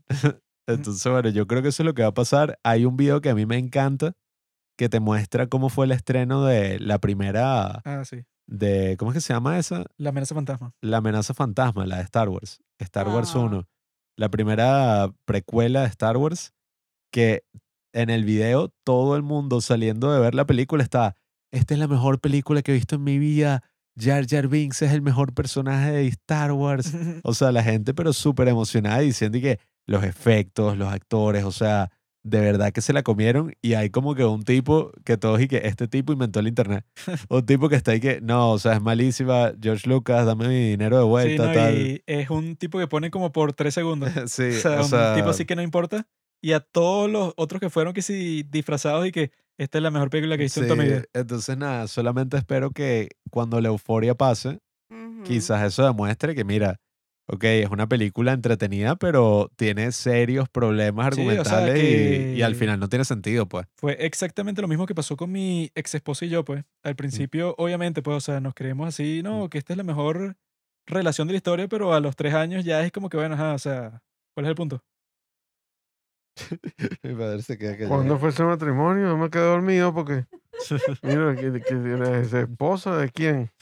Eso no te incumbe a ti. Pero bueno, muy agradecido de que finalmente se llevado este episodio después de tanta planeación, tanta espera. Y bueno, sin duda alguna aprendimos mucho de los cómics, de todo aquí. Ahorita, eh, si nos vieran, estamos ahorita rodeados de todos los cómics de Spider-Man, la Sí. película, absolutamente todo así de lo que hablamos. Y bueno, entonces es son invitados de sí, lujo. Como el, el chiste así del marketing, así que, bueno, el Hot Wheel de Spider-Man, el bolso de Spider-Man, la lonchera de Spider-Man, el Sí, o afiche de Spider-Man, todo es de Spider-Man. Así que bueno, nada. Hasta los interiores los tengo de Spider-Man. Ah, bueno, eso no, se lo voy a regalar a mi padre en Navidad. Ah, bueno. Pero bueno, Pero sí, o sea, yo, yo lo que les digo es eso, pues, o sea, ustedes pueden decir así como que su conclusión. Us- de o su sea, conclusión, despídense. Ustedes así que son como que los invitados de honor. Bueno, si, eh, si se quieren divertir, sí, vayan a ver la película, porque de verdad, bien divertida. Este, y en estos momentos, como dijo Juan, Car- eh, Juan Pablo, este, eh, de la pandemia, que, que haya sido, haya tenido ese, ese impacto, hay que verlo desde el punto de vista sociológico, pues, que, que puede significar y quizás va, pase a la historia por ese hecho, Mm, pero no por ser una gran película. Sí. O sea, eh, eh, eh, es triste decirlo, pero de verdad no es una gran película. Yo pienso que, de- que, que, que, que lo hicieron, lo hicieron como demasiado, se puede pensar hasta los trancazos, pues. Mm. ¿Entiendes? Porque sí, ay, sí, todo el mundo quiere ver los tres Spider-Man reunidos y todo, todo lo demás. Pero a mí me hubiera encantado eso, cómo iba a ser la vida de Peter Parker, Mm. este, que todo el mundo sabe que Peter Parker es Spider-Man. Por lo menos desarrollar un pedacito de eso, esa parte no la desarrollaron. A mí me hubiera encantado, de verdad, cómo va a ser mi vida. Este, el papá de, el papá de Mary Jane uno no lo ve. Este, este, o sea, ¿entiendes? O sea, cómo hace mi relación familiar, mi relación con, y me hubiera gustado aunque sea ver un pedacito de cuál iba a ser la experiencia eh, después de que la, del- que la señora le dijo, sí, entran los tres en la universidad. Mm. Sobre todo con Chole, porque la universidad es una etapa muy... Y, y para Peter Parker, la universidad es una etapa muy importante Mm. en el cómic. Entonces, este, lo, lo hacen mucho mejor en la trilogía de Sam Raimi, pues, ¿ve? Sí, es Eh, que toda esa parte que es la mejor de la película dura como 20 minutos. Ya después de eso Sí. se olvidan de todo y queda, bueno, sí, bueno. Sí, El, tipo fue famoso, lo Sí. conocía Después todo que el lo mundo. acusó el policía, más nunca salió. No, No, y hubo eso- juicio, no hubo, no, Sí, no Daredevil lo nada. salvó a todos. Si hacen una parodia de Alex Jones con lo de J. Jonah Jameson, eso como reportero así, que si de desinformación, quería ver que si Spider-Man en el podcast de Joe Rogan, que es como que lo más intuitivo, ¿no? O sea, es un tipo que va a ser el más famoso de todo el mundo. Eso significa que él se va a tratar de, Sí, eh, de justificar a sí mismo, o sea, de la teoría de decir que no, que Misterio tenía razón, que tú eres un que se maldito. volviera una celebridad. Sí, o sea, que así. salga en entrevistas y que, bueno, yo soy Spider-Man y te voy a contar como eso es mentira, pues, o sea, que salga así como que en un montón de medios distintos. Pero eso no pasa, sino que es que el multiverso, o sea, ya, pero demasiado abrupto. ¿Y tu padre? ¿Tu conclusión slash despedida a los oyentes? No, bueno, ahí se observa que hay un nuevo comienzo, pues. Porque entonces lo que pasa es que, bueno, eh, como dijeron ustedes, o sea, ¿cómo, cómo va a, a venir la próxima película? Si hay próxima película con, con este niñito, ¿cómo va a haber próxima película bueno, cuando... él, él dijo que él quería que hicieran una nueva de Spider-Man, pero de baja escala, o sea, que sí, de menor presupuesto, algo como mucho más sencillo. Sí, después que agarró y toda la vida han amenazado con que la tía se iba a morir, Mm. Bueno, entonces ahora que te ponen una joven, se, se murió la joven, que no se murió la viejita, que la viejita, la- bueno, pero la viejita la casan después hasta con un millonario que es, que es un hermano de, de Jonah Jameson. Coño. Y después se le muere el hermano, se le muere el, el esposo y después ella está ayudando eh, a, a los indigentes y, en, en- en sitios de apoyo y resulta que el señor negativo, eh, que es otro enemigo nuevo que sale de Spider-Man, es el que la, el que la va como a, a manejar, a manipular a ella. Imagínate tú. Entonces, después de ese tipo de cosas que son eh, como más actuales, bueno, mira, el hombre empieza de cero. O sea, Tobey, Tobey Maguire era, era, era, era mayor cuando ya estaba, ya se fue de la casa de la tía May. Aquí lo ponen a él sin tía May porque ya no existe. Y no solamente sin tía May, sin ningún familiar, sin ningún sí, amigo, sin eso ningún está complicado conocido. porque eso es lo que decía Juan Guille. Entonces él ya no tiene identificación, cédula, o sea, si nadie sabe quién es Peter Pasaporte Parker. ni nada, o sea, el tipo está como en un indocumentado en Sí, los Estados Unidos. yo no sé Eso, qué- eso qué por ahí, maná. Entonces, ajá, bueno, entonces, ¿en qué universidad vas a estudiar? Porque, sea, listo, o sea, Pero un fantasma. est- están en su universidad tranquilo y este no sabe ni en qué universidad va, va- a estudiar ni nada por el estilo y lo dejan abierto. No sé ni cómo hace el test, porque ahí sale como que iba a ponerse a estudiar, pero el Exacto. hecho no existe. Entonces lo dejan abierto allí donde...